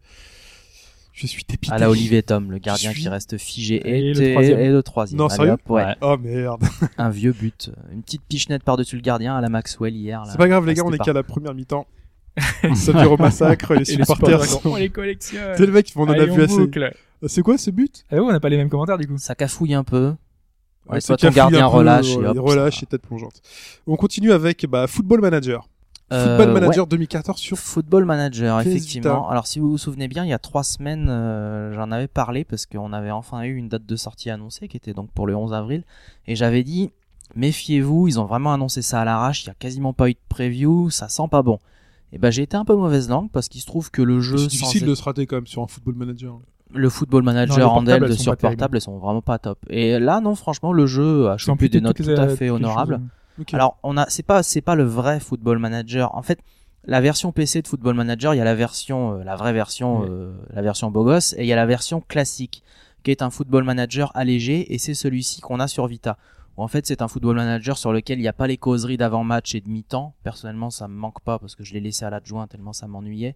Avec des interactions, les interactions avec la presse sont un peu plus limitées. C'est-à-dire que, gros, le journaliste te pose une question, tu réponds merci, au revoir, alors que normalement, tu as une série de 7-8 questions.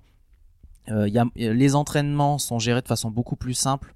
Ce qui, pareil, ne me gêne pas plus que ça parce que je trouvais les entraînements du vrai FM un peu trop complexes.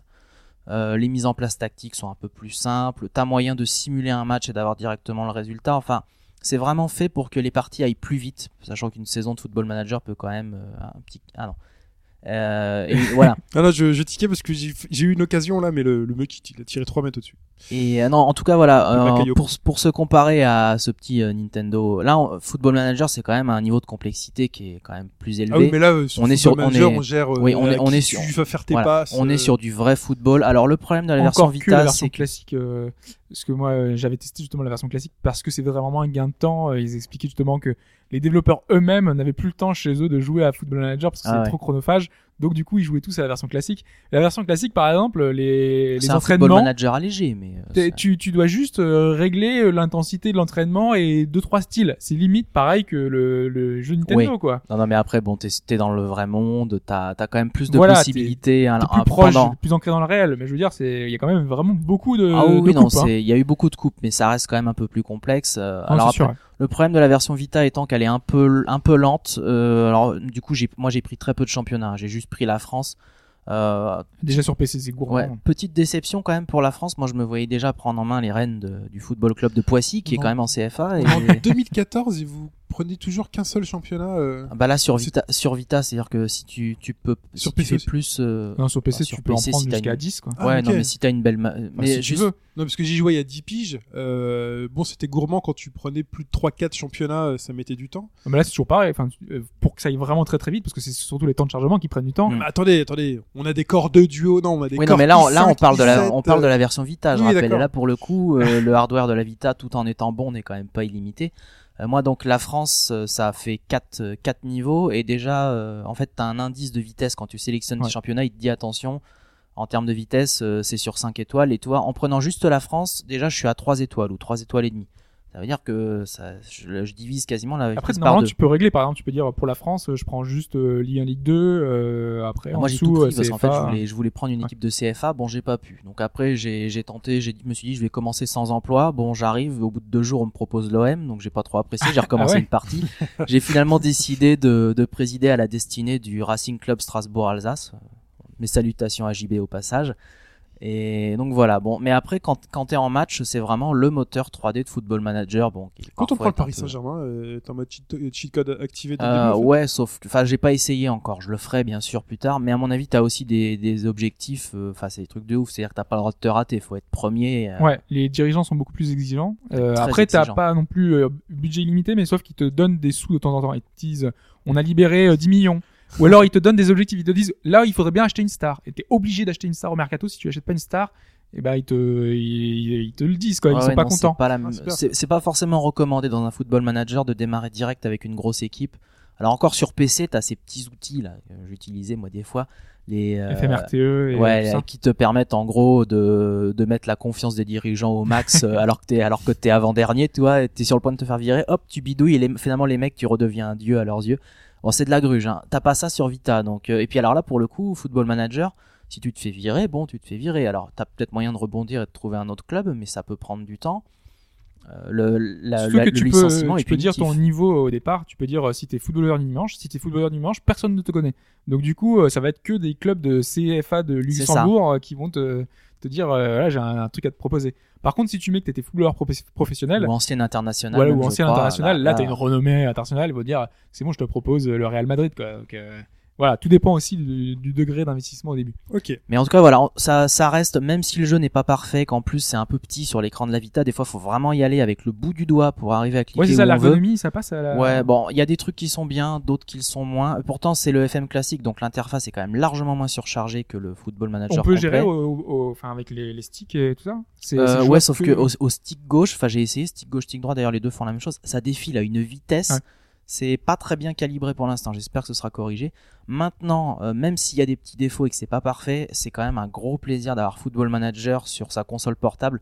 Sachant qu'en plus, la petite euh, feature qui fait plaisir, tu peux exporter ta sauvegarde vers ton Football Manager 2014 que tu as sur Steam. Et donc, Mhm. en fait, faire la même partie, euh, tantôt sur PC, tantôt sur Vita. Et mal. ça, du coup, pour les drogués de FM, c'est génial parce que tu, tu en gros, Ouais, tu t'arrêtes plus. Quoi. c'est- Dans crossplay, PC, Ouais. Vita. Et donc voilà, et ça, ça n'est pas à comparer aux versions Football Manager euh, téléphone, les handheld qui elles pour le coup sont très limitées. Là, on est quand même sur quelque chose de beaucoup plus étoffé et de nettement plus digne de la saga. Donc euh, Très bien. un achat recommandé. On va continuer juste pour indiquer le, le résultat, donc qui est 3-0 à la mi-temps et à la fin du match 3-0. Donc je suis, je suis très fier, les petits cocovins ont tenu la, la seconde mi-temps face à l'ogre FC Phoenix. Comment tu dis un FC Phoenix? Oui, c'est comme euh, le FC Köln, enfin le Ah, Cologne euh, en Allemagne. J'avais beaucoup de joueurs à la consonance allemande. Donc je suis parti donc, dans euh, une délire allemand. Tu as eu 57% de possession finalement. et, euh, 18 tirs, 9 cadrés et moi 5 tirs, 0 cadré. euh, bon, bah, il va falloir que je bosse. Euh, on continue euh, avec euh, donc les localisations. On a dit qu'il y aurait des localisations d'annoncer dans ce podcast. On les annonce. On tient nos promesses. Euh, et sur PlayStation 3, on, continue- on commence avec un jeu de baston et c'est BlazBlue Chrono Phantasma qui va être localisé. Oui, alors ça fait longtemps qu'il est sorti euh, donc euh, au Japon. Ça doit être euh, fin de l'année dernière. Faudrait que je me fasse une chronologie des BlazBlue parce que là je suis perdu. Entre les Chrono Trigger et les, les, euh, Bah, là, c'est le dernier. Hein, Ça, c'est le dernier hein. celui-là Ouais, Chrono le dernier. Phantasma Ok. Ouais. Et qui, euh, donc, qui arrivera le 23 avril chez nous, uniquement en démat. Ouais. Encore. Alors que, encore une fois, aux États-Unis, il existe aussi sur PS Vita. Nous, on n'aura pas la version Vita. Ah Voilà. là tu parles de la. Ah oui. Non, non, là, ça va sur Chrono PS3. Fantasma. Nous, on aura que sur PS3 et en démat. En démat. Ce qui est dommage, ils auraient Eux pu faire une version euh, dématérialisée pour les deux.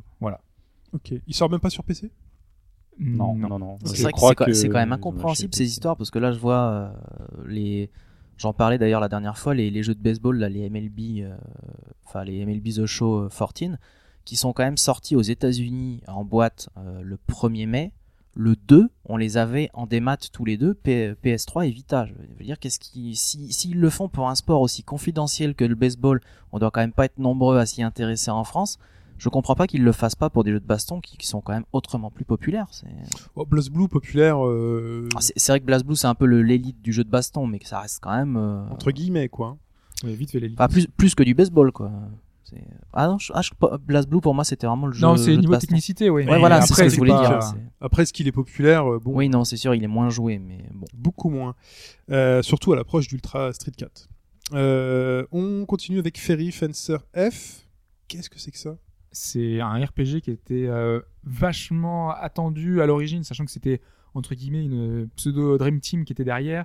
Euh, on avait euh, Nobuo Uematsu à, à la musique, Euh, on avait Amano euh, pour les artworks.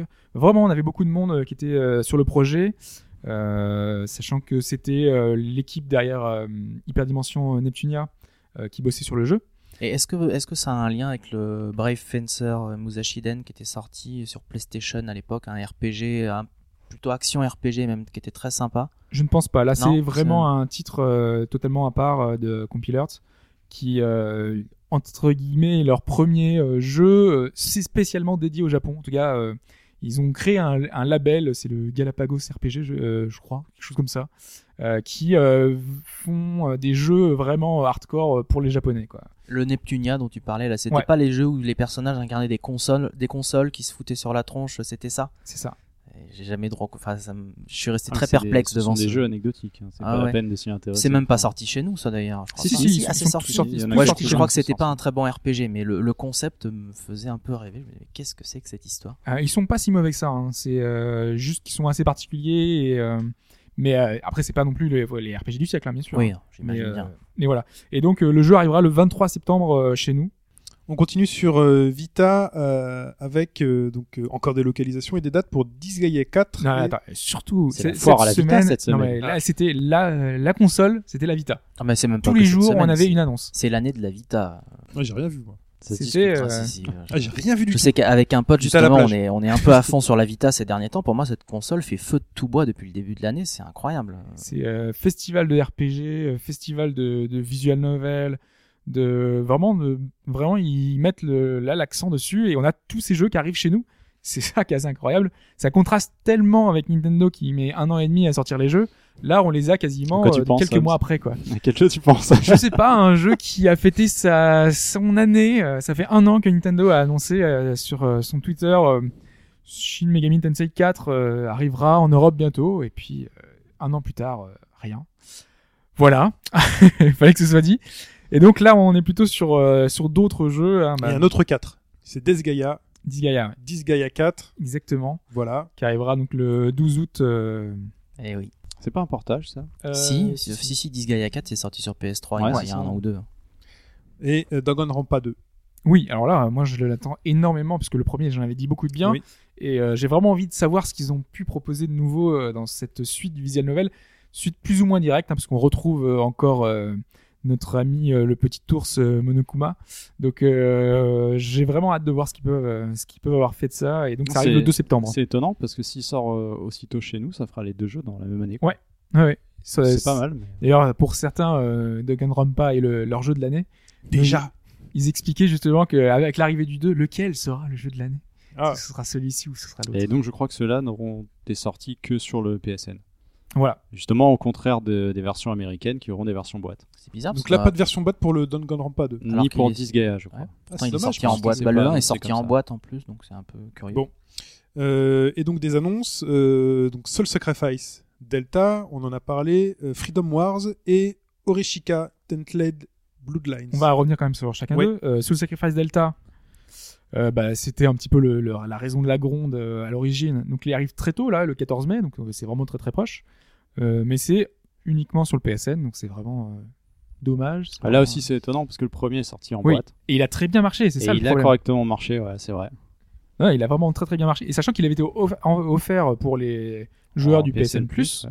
Euh, donc il s'est refait un petit peu une cerise. Il y a beaucoup de gens qui l'ont découvert grâce à ça et qui ont qui connaissent la série maintenant. Donc logiquement, euh, C'est vrai qu'il a été offert.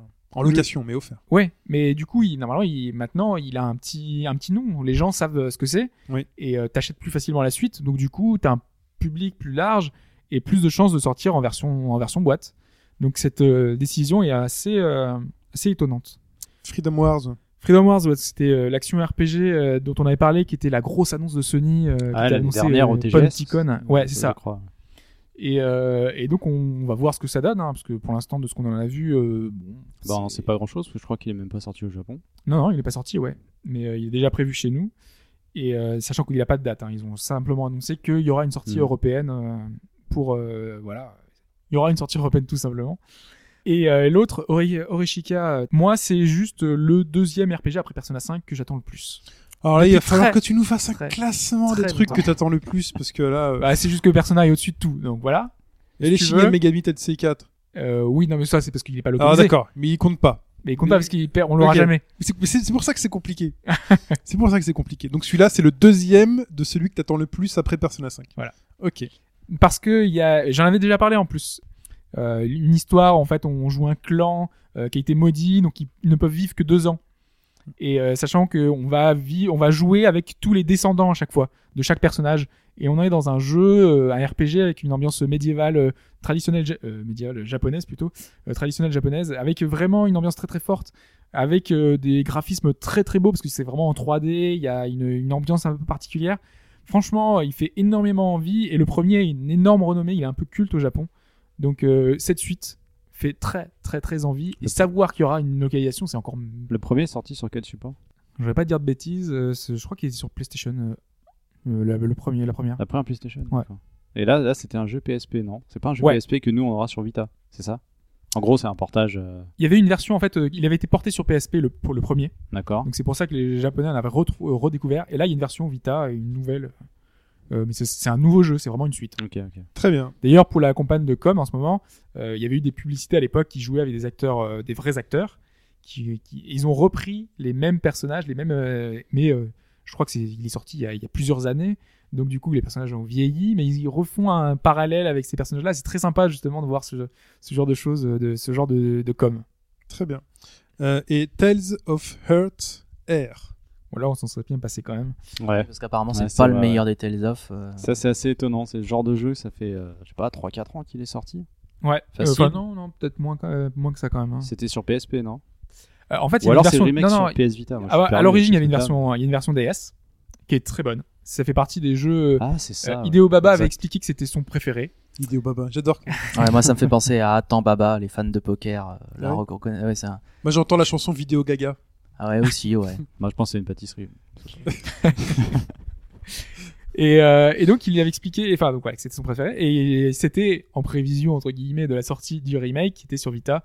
Je pense qu'il doit avoir un an et demi au Japon. D'accord. Donc, ouais, le plus. remake, ok. Et, euh, et donc, ouais, on... les critiques étaient assez mauvaises, sachant que la 3D apportait pas grand chose, sachant qu'il avait vraiment re... il y avait un, un vrai travail, hein, quand même. C'était une... c'était pas qu'un simple euh, portage sur euh, sur Vita.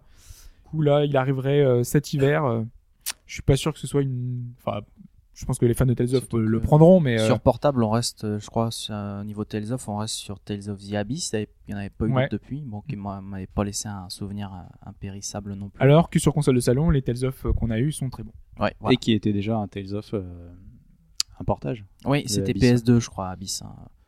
Ah voilà, en tout cas. Ah, Il y a de euh, quoi faire sur PS Vita. Ouais, non, je, je- moi j'attribue un, un bon pouce en l'air à la Vita pour, euh, pour Sachant cette qu'il reste une dernière annonce, Un nouveau jeu. c'est ça. Donc on a eu euh, cette semaine Lost Dimension, qui est donc un jeu PS3 et PS Vita, donc c'est sur les deux supports. Et c'est un jeu qui m'intéresse particulièrement puisqu'il s'inspire énormément de Shin Megami Tensei. Donc en quelle position? Elle est en troisième. euh, Voilà, pour l'instant on n'a pas vu assez pour Ok. que je puisse savoir si euh, ça m'intrigue en fait, puisque ils sont beaucoup inspirés de Shin Megami Tensei. Euh, on est dans un monde un peu dévasté. Alors dans Shin Megami Tensei c'est Tokyo. Euh, ici on est à New York. Ah, c'est classe. Ouais, c'est, ça peut être très intéressant, ouais. Justement, Euh, on a un ennemi qui nous dit que la, ce sera la fin du monde dans 13 jours. Donc euh, le jeu va se dérouler sur euh, ces 13 jours-là. Étonnant que ce soit le chiffre 13. Oui, bizarrement. Euh, certains ont fait le parallèle avec aussi euh, Lightning Returns, qui se passe aussi sur un temps où il faut finir le C'est jeu. typiquement japonais. ouais. Et donc euh, on a un personnage euh, méchant, gentil, on ne sait pas, qui nous annonce que si on veut sauver le monde, il faut le vaincre et il nous attend en haut d'une tour, une tour qui est en plein milieu de, de New York. Donc euh, là, ouais, ça fait aussi penser à Oh, Persona J'ai 3. l'impression de revoir plein de scénarios d'anime. Ouais, là, t'as, ouais, t'as, C'est ça, t'as l'impression incroyable. qu'ils ont pris tous les clichés, ils ont tout mélangé d'un coup. C'est...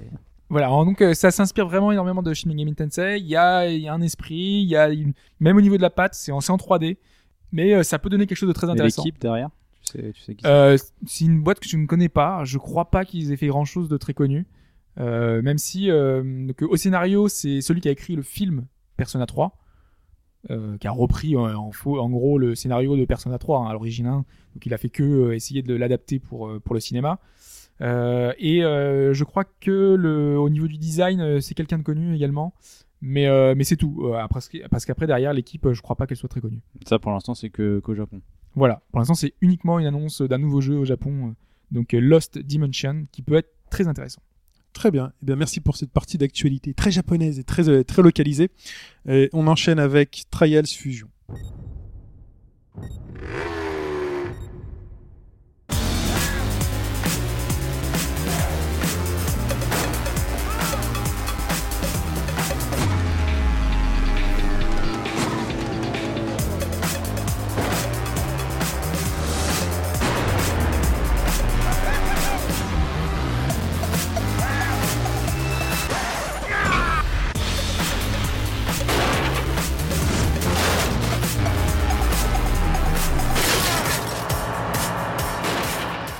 Trials Fusion sur 360 Xbox One, PS4 et PC. Et pas PS3 comme je Oui, mis au départ. Parce que ça m'avait surpris aussi. ouais. ouais. Tu l'avais mis, euh, j'avais corrigé. Il n'y a pas de version PS3, comme il n'y a pas eu de version PS3 pour euh, les Trials d'avant en fait. ouais. À l'origine c'était une Bizarrement, exclusivité ouais. euh, 360, C'est ça. et euh, au final là c'est un peu porté sur toutes les consoles. Bah, une nouvelle console qui sort, autant en profiter. Alors, ce Trials Evolution, euh, Fusion. Fusion. Ah, c'est Ouais. surtout, euh, c'est surtout Ashura normalement qui a Donc bien- c'est la Ah suite ouais, qui a je nous bien voyais. joué. euh, bah, Donc c'est non, Moi j'ai fait la moi. bêta. Pour être précis, je suis sur la bêta PC actuellement. Donc j'ai un contenu assez limité. Sachant que la version PC normalement sort dans quelques jours. Voilà, le encore 24 disponible. avril. D'accord. Et toi, mais, tu joues euh, sur Moi, j'y joue sur Xbox One, ce qui sera d'ailleurs. euh, ouais. Premier, euh, Oh. premier avis next gen. Ah ouais, ce qui sera d'ailleurs euh, l'occasion d'une. euh, je pesterai un petit peu à ce sujet euh, plus tard. Mais donc pour remettre un petit peu euh, les choses dans le contexte, pour rappeler ce qu'est Trials Evolution, déjà le, prédécesseur, sachant que ce Trials Fusion, bon malheureusement n'apporte pas énormément de nouveautés par rapport à Evo. Et donc voilà, euh, Trials à la base c'est vraiment un jeu euh, un jeu avec des très simple à prendre en main puisqu'on a une moto, on est euh, en 2D à peu près parce que des fois on est un peu en Vue de 2,5 côté, ouais. ouais. on est un peu en vue de côté. euh, T'es sur un plan, quoi? Ouais, non mais le plan des fois euh, Oui, tourne. il Ça qui euh, passe un peu légèrement. Mais de toi, t'es sur un, t'es mais- sur un rail. Ouais, toi à la base t'es sur un rail. Tout ce que t'as à faire c'est accélérer, freiner et pencher ta moto pour euh, pour bien te réceptionner. Pour faire du trial. euh, exactement. Parce que l'idée c'est la, c'est la gestion de la physique quoi. Ouais, à la base, c'est vrai qu'à la base, vous avez peut-être connu, mais c'était un jeu flash. Moi, je l'ai connu comme puis- ça en Puis fait. une la version série. PC, il y a eu Trials et Trials 2 sur PC. Trials 2, ouais. Ouais. Et le, le vrai décollage tel qu'on le connaît, c'est Trials euh, HD, HD sur en exclusivité 360 qui a vraiment relancé la série. complètement. Grâce à toutes Et, ces euh, fonctionnalités en ligne dont on reviendra. C'est Voilà. ça. Alors à la base, Tri- Trials C'est la chose la HD, plus importante du jeu. bah oui, bah, malheureusement. Enfin bref. et, euh, et donc à la base, Trials, Trials HD, je vais y arriver, c'était uniquement un Sinon, mode. tu peux dire trial. hein. Oui, je vais dire trial. Hein, Parce que c'est un mot ouais, français, j'ai- j'ai un trial, peu- Ah bon, Bah, on dit trial en France. Quand on a des épreuves de trial, tu dis trial. c'est vrai. Bon, bah, Parce bah, que va- personne le prononce à l'anglais, c'est tout. Ouais. Oui. Je non, pense. bah, oui, oui, non, parce qu'à la Donc, tu dis base. pas fusion, tu dis fusion. alors. Trial fusion. Ouais, on va y aller à fond Allez. sur le sur le. Non, parce que trials, quand on dit trials, je dirais qu'on parle d'un putain de RPG de ouf, tu vois. Ouais. Trials C'est fusion. ça, tu non, ça fait. Puis ça fait un peu péteux de, la... de prononcer à l'anglais, soit trials, ça fait genre Ah, un peu je me trial, la raconte. C'est un je respect, prononce. c'est un Trial, c'est un truc, c'est un truc Donc- de nos, de nos campagnes. là. Voilà, c'est ça, trial, c'est bien de chez euh, nous. C'est bien de chez t'es à la campagne, là t'es dans la boue, En le. l'occurrence, je crois que c'est plus de Finlande, euh, le, le studio qui, qui fait ça, mais. euh, Tu t'appelles, je sais pas, on va pas donner de prénom parce que je veux pas que quelqu'un sente visé, mais t'es dans ta campagne là, t'as as bricolé ta, ta mob euh, C'est au fond ça. de ton garage et hop, tu vas là, sur les champs de t'es- patates. Tu fais des trials avec ton Solex, euh, t'es t'es à fond, quoi. Moi, de Bon, ce bref. que j'ai vu, ça a pas l'air d'être des champs de patates. hein. Moi, j'ai vu des trucs un peu Non, futuristes. justement, ouais. euh, Ça a changé. en- pour refaire une chronologie très rapide, donc euh, Trials HD, c'était uniquement du solo. T'as, tu dois remplir des épreuves euh, avec une difficulté qui allait, qui allait crescendo. T'as tes chronos, tu te compares à tes potes. Tiens, je t'ai mis une seconde dans la gueule. Vas-y, pas ça. Et t'avais aussi des mini-jeux un petit peu idiots euh, qui étaient amusants. Trials Evolution reprend cette formule-là.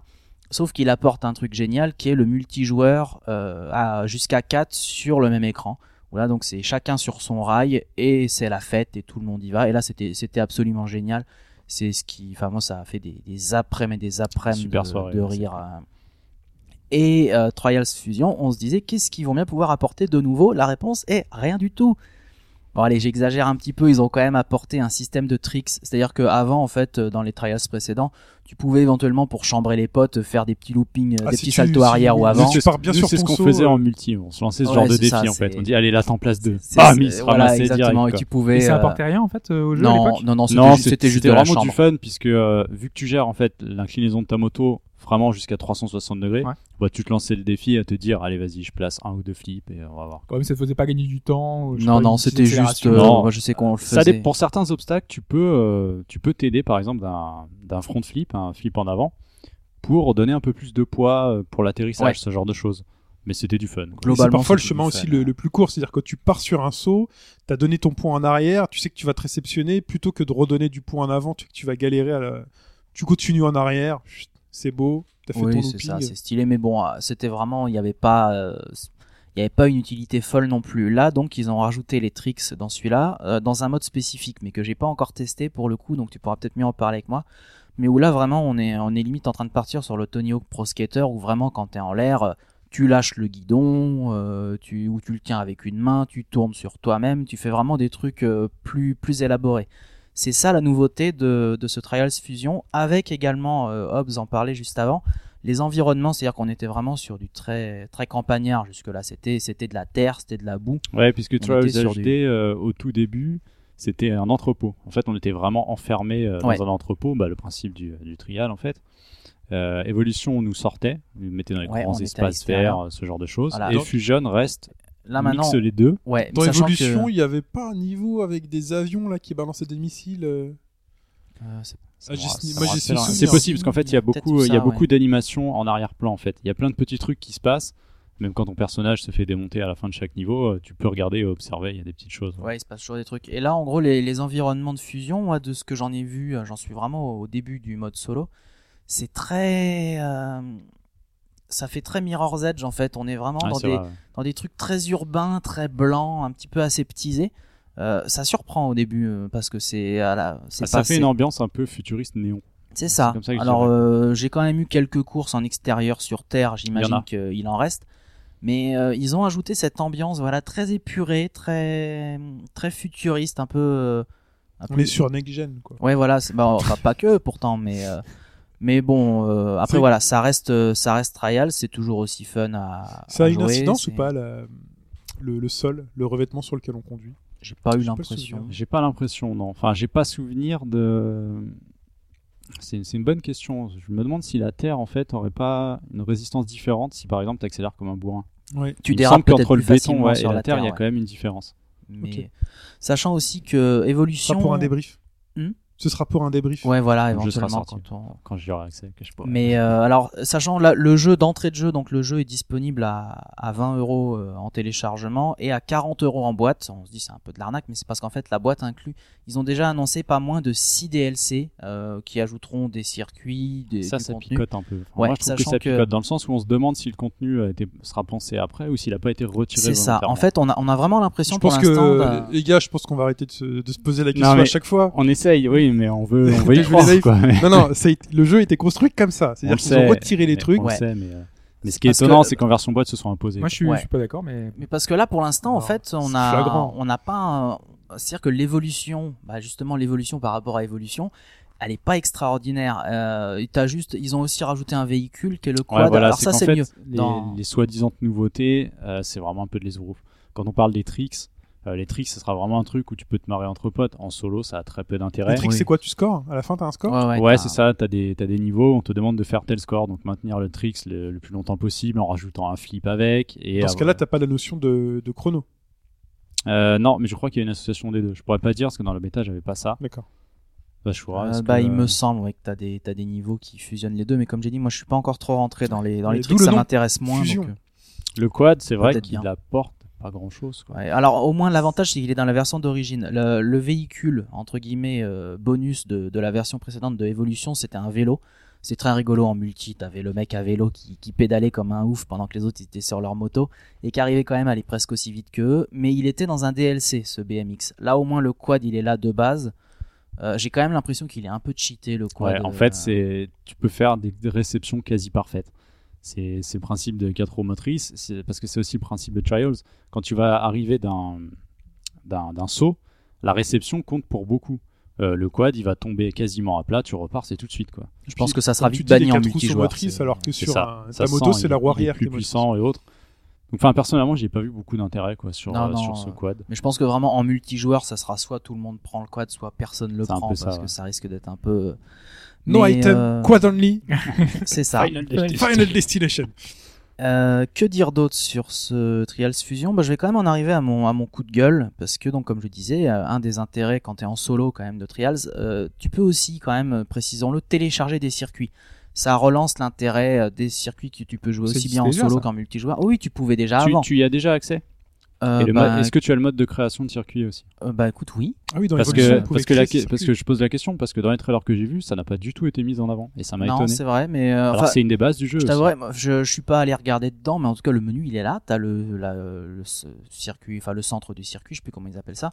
Et donc tu peux vraiment rallonger la durée de vie avec des mecs qui font des très beaux circuits. Euh, moi j'avais sur sur Evo, j'avais des circuits basés sur le Seigneur des Anneaux, Ah, Il y a des de- il y a trucs. des euh, trucs, c'est des trucs de il folie. y avait vraiment des Ouais. trucs de ouf. hein. Et il y a aussi des circuits qui sont complètement craqués où tu c'est limite infaisable. Ou si tu te plantes une fois, le circuit il est fini, ton motard il reste bloqué, tu le il réapparaît jamais. Enfin, Mais il de ce que j'ai vu, euh, il y a marqué la difficulté du niveau, il, te, il y a des notations des joueurs, Ouais, tout ça. sachant il y a- que c'est fait par des pros. Donc généralement le pro qui te met niveau facile, en fait pour toi c'est un niveau dur quoi. C'est euh, il y a ce petit côté là, mais en tout cas ça, ça rajoute de la durée de vie. Mais Trials, moi je, quand t'es en solo, le vrai intérêt de Trials c'est quand même de finir le circuit le plus vite possible, si possible en ne se crachant jamais. Et donc euh, de, de- ensuite de montrer à ton pote euh, que tu as dans tes contacts sur le, sur le Xbox Live, tiens regarde, je viens de te niquer ton chrono, euh, maintenant t'as plus qu'à recommencer Ça, jusqu'à c'est ce que surtout tu que sur le Evolution, carotte du jeu. Tu jouais seul, mais t'avais les petits Et t'avais les ghosts en plus. ça. ouais, Tu, euh. tu voyais pas les motos, tu voyais juste le point avec le nom avancé, ouais. avancé. Et là, quand tu voyais des mecs euh, te mettre 3-4 mètres dans des endroits où tu disais mais c'est pas possible. Et ouais, ouais, mais t'avais, t'avais ce petit côté-là. Et donc, moi, j'ai un pote qui se l'est acheté sur 360 et qui me dit Bon, euh, quand est-ce que tu t'y mets là euh, Histoire que je vois combien de secondes je t'ai mis dans la vue? Bah, je me dis Ça y est, je me lance, euh, je me lance vendredi soir Sur là- Xbox One. sur Xbox One. donc Et là, j'a- j'arrive et à la fin, le, le leaderboard, vos amis, bah, il y a que moi, il y a personne. Qu'est-ce que c'est que ce truc un peu chelou? Donc, je vérifie si j'étais bien connecté au live ou quoi que ce soit. Oui, pas de problème. Ils ont quand même réussi l'exploit. Alors, je sais pas à qui la faute, si c'est la, faute de Microsoft ou de Ubisoft. Ce qui est pas de leaderboard commun entre les versions PS4 et Xbox One, je veux bien, c'est pas le même réseau, machin. Mhm. Mais entre la Xbox 360 et la Xbox One, c'est quand même le même réseau, puisque mes potes sur 360, je les ai dans mes amis, je sais à quoi ils jouent. Et ben le leaderboard est quand même séparé. C'est-à-dire que moi, à l'heure actuelle, vu que mes potes ne sont pas passés sur Xbox One, je n'ai enfin le leaderboard, il y a que moi et ça, seul. ça me flingue juste quasiment tout l'intérêt du solo. Là, je suis en forever alone à me battre contre moi-même et je suis absolument dégoûté quoi. Mais tu sais, comme tous les problèmes, ça c'est un problème qui se règle avec de l'argent. Tu Oui, veux racheter il une faut- Xbox Tu veux racheter une Xbox One euh, Oui, ou- Si tu veux, je veux bien te servir de, de cobaye. Ouais, hein. ouais, non, ou moi je me d'ailleurs mais non mais j'ai un pote qui m'a dit bah ouais, paie-moi la Xbox One et c'est bon. Sachant qu'en plus, il faudra il faut également racheter le jeu Ouais. puisque t'as beau l'acheter sur Xbox One, c'est pas pour autant que tu y as droit sur Je veux dire que là, 360. t'es plus à 20 euros près. Oui, quand t'as acheté la One. Non, Ouais. en tout cas, voilà, moi je suis particulièrement blasé là et je vais y passer beaucoup moins de temps que je prévoyais pour l'instant. Parce que en solo, euh, bah, une fois que je les aurai- une fois que j'aurai fait toutes les courses euh, une fois et que j'aurai obtenu le, le max de médailles, j'ai pas d'utilité à y revenir. Là, sinon, on- toi, on ton mec, tu l'as sur PC, euh, toi. Pas encore, j'ai juste la bêta. Ouais, donc en tu l'auras sur PC. Ouais, Ah, je tu l'aurai l'auras sur sur PC. PC. ouais. Moi, je, je, je suis pas très très fan de Trials. Donc, Ouais, euh, bah, imaginons que tu l'as, tu l'auras sur PC. Moi, si je veux l'avoir, je l'aurai sur PC. Ouais, bon, il y aura peut-être moyen. Non, et puis j'o- j'ose espérer quand même qu'ils vont résoudre ce problème de leaderboard parce que là, je comprends pas ce qui les empêche, honnêtement. Je pense qu'il Fait, va D'ailleurs, ce qu'on peut dire, c'est que le multijoueur en ligne n'est pas, n'est pas accessible pour l'instant. Non, effectivement. Ils l'ont retiré, ça aussi, ça pouvait être sympa dans les anciens. Si t'as pas de pote avec toi, tu vas en ligne et puis tu joues avec des mecs, quoi. Le principe du local, mais euh, sur, pouvez euh, jouer sur à les quatre serveurs. sur le- ça, sur les pistes. Là, euh, pareil, ça n'a pas été annoncé, ça a été la surprise. Les gens ont lancé le jeu et ils ont découvert qu'il n'y avait pas de mode en ligne. Et ils ont dit, oui, alors c'était un. euh, pour eux, c'est un mode de jeu qui ne marche pas. Ils estiment qu'il n'y a pas assez de monde dessus, donc pour l'instant, ils ont dit qu'il n'y en aurait pas. Ça pourrait arriver dans les mois qui viennent. Mais Ok. bon, en tout cas, bon, c'est un bon jeu, hein, ce Fusion, mais c'est quand même euh, Mais on sent une, une évolution euh, très légère. très feignant. Parce que les nouveautés, les nouveautés sont, en sont pas vraiment, c'est plus. c'est justement, euh, parce que c'est un peu plus joli. graphiquement, justement, Ouais, parce que bah, là, je- c'est- on est Ah oui. Quand même. C'est Attends, euh, Xbox One. ouais Xbox One. Alors. Bon, c'est joli, mais je veux dire, j'en avais pas la mâchoire qui tombait non plus. Non, hein, mais c'est pas, c'est euh, c'est pas forcément plus impressionnant. Il, que a, il a pas été prévu à la base pour Xbox One. Je pense qu'il le développait vraiment en prenant pour point de départ la version 360. Donc voilà, moi, je suis un peu mitigé Et, euh, sur et, ce euh, jeu. j'ai il cru est- comprendre aussi qu'il y avait des temps de chargement qui étaient très longs. Ouais, techniquement, ça donne quoi de ton côté? Ah, je- non, j'ai Euh, pas, Des j'ai pas retards été, de- j'ai pas été d'affichage de par- textures, ce genre de choses. Ouais, j'ai j'ai eu un peu de, de texture qui popait par contre, ce qui est quand même légèrement abusé vu, vu le hardware.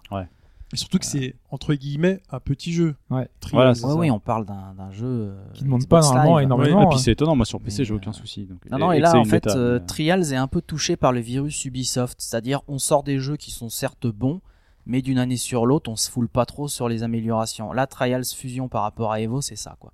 C'est un super jeu à la base. hein. Si vous avez pas Evolution, ça reste euh, très bon, le gameplay, dessus. le gameplay est toujours aussi excellent et efficace. hein. maintenant, j'aurais du mal à en faire un achat indispensable pour un mec qui s'amuse toujours sur Evo, quoi. C'est pas. C'est la suite facile, quoi.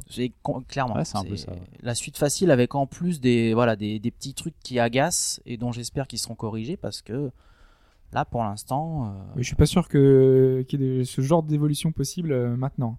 Si l'architecture est pas prévue de base, je pense que ça me dit ça se modifiera pas. ah, graphi- graphiquement non. Enfin je veux dire moi. Le, non, non, au niveau de le, le leaderboard. leaderboard. ah le, leaderboard. euh, leaderboard pour moi ça serait Ah ouais, ça, que inacceptable qu'il mort. le corrige pas. Euh, Mais je ouais, vois pas comment est-ce qu'il pourrait Ouais. le voir maintenant alors qu'il avait fait le, au début. Je sais pas. Faudra que j'aille parce qu'il y a pas mal de gens qui gueulent hein, là-dessus. euh, Il n'y a pas eu de réponse officielle de prochain, Red Wings pour l'instant. Ouais c'est ça Mm. ça. Ou non, parce qu'ils sortiront pas de version Bah oui. 360 et euh, Oui, Il y aura pas de problème. Il y aura plus de problème. Ah voilà, bon, un petit peu Faut une mitigé version avec des sur- pirates. sur ce. Oui, éventuellement, c'est ça. Ah, ça reste, un, ça reste un très bon jeu, mais c'est vrai que. euh, attends, a- il faut pas vendre des, euh, tu pourras pas piloter avec euh, Altaïr. euh, c'est ça, bah, en DLC. Tu sais que là, ils ont commencé à le faire déjà. Ah, je crois que t'as, je crois que c'est un, un costume de cosmonaute que t'as si tu prends le season pass. euh, Enfin, il y a des. Ils ont Et donc dans la version à déjà. 40 euros en boîte, t'as tous les DLC d'un Ouais, coup. tous les euh, DLC à venir, mais à on venir. sait pas à encore ce venir, qu'ils voilà, contiendront. c'est euh, étalé sur un jusqu'en an mai jusqu'à 2015, voilà, ouais, c'est ça, mai euh, 2015. ouais. T'as le temps de voir venir. hein. Il y a C'est- 6 DLC, donc euh, qu'est-ce qu'on va voir? Est-ce que ça va être des pistes? Est-ce que ça va être que des costumes? Ce qui, est, ce beaucoup si DLC. un peu Evolution, on en avait eu que deux, hein, je crois. Il y avait. Origin of Pain et je sais plus comment à ça des s'appelait l'autre. prix relativement bas pour un contenu relativement élevé. Bon. Très bien. Bon, bah, vous savez ce qui vous attend et euh, n'y jouez pas sur Xbox One. Bah si si, jouez-y. Il jouait là rajoutez-moi. où il y a Faut des, gens qui fait. Si, besoin sur d'amis sur Xbox One là. je- rajoutez Ashura. et on continue avec Terraria.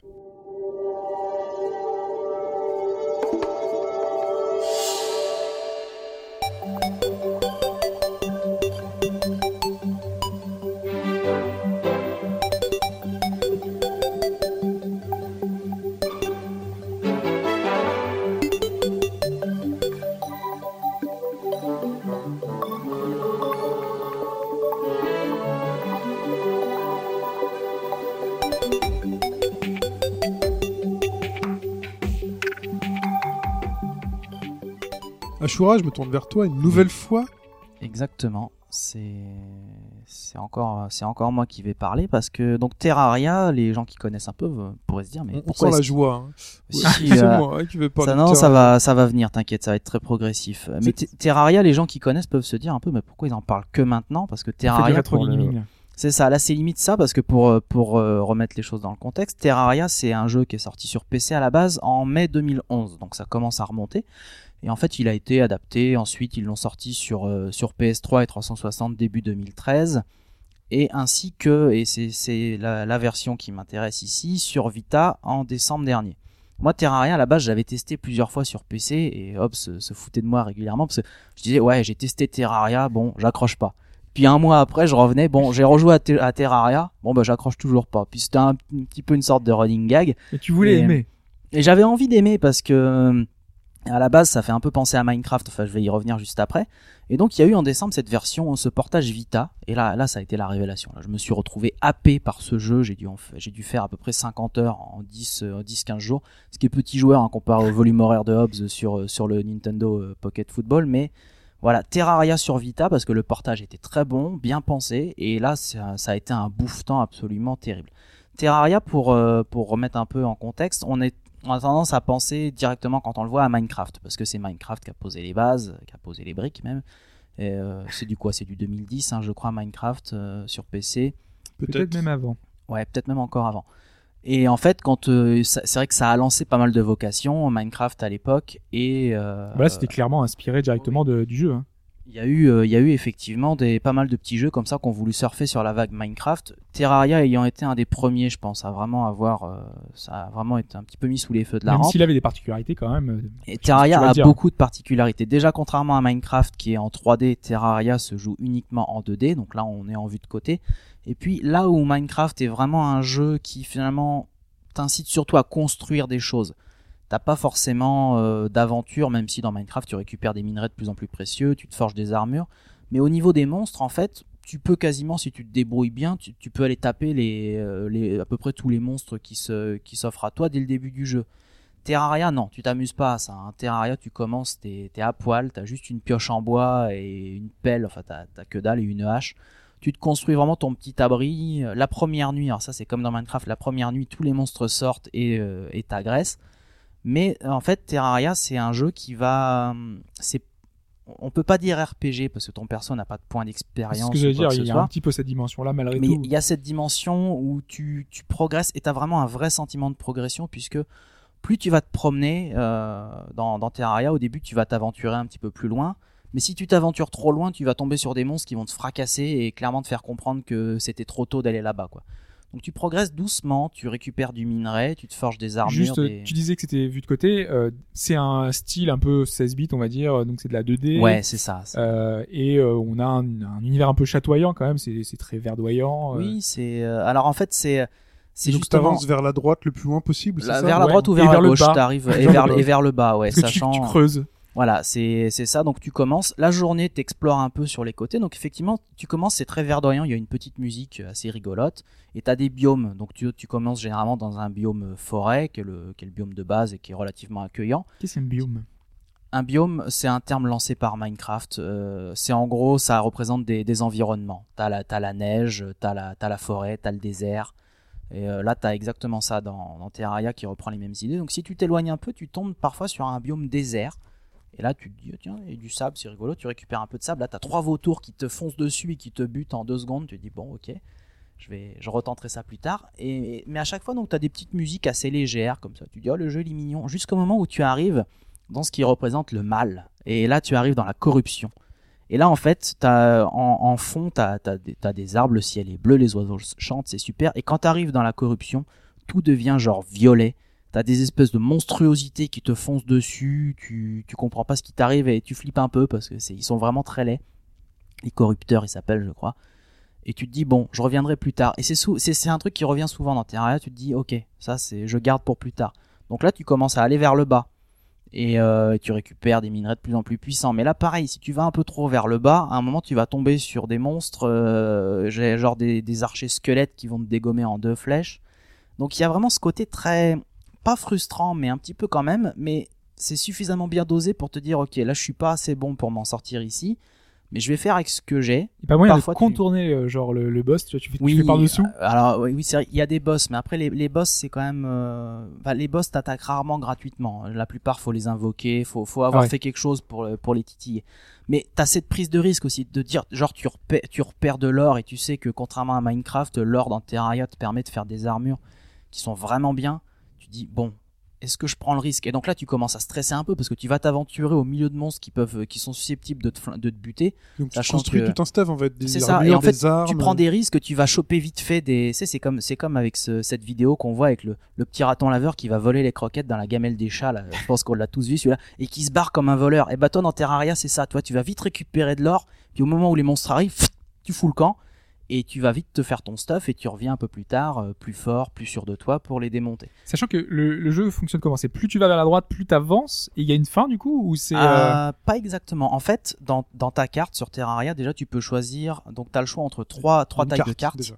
oui. Oui. C'est généré, euh, c'est comme dans Minecraft, hein, C'est c'est procédural, généré, à la- d'accord. c'est Donc, procédural. tu sais donc ce que tu t'as peux- exploré, c'est- tu sais ce que t'as pas exploré. Ouais, t'as, ouais, ouais.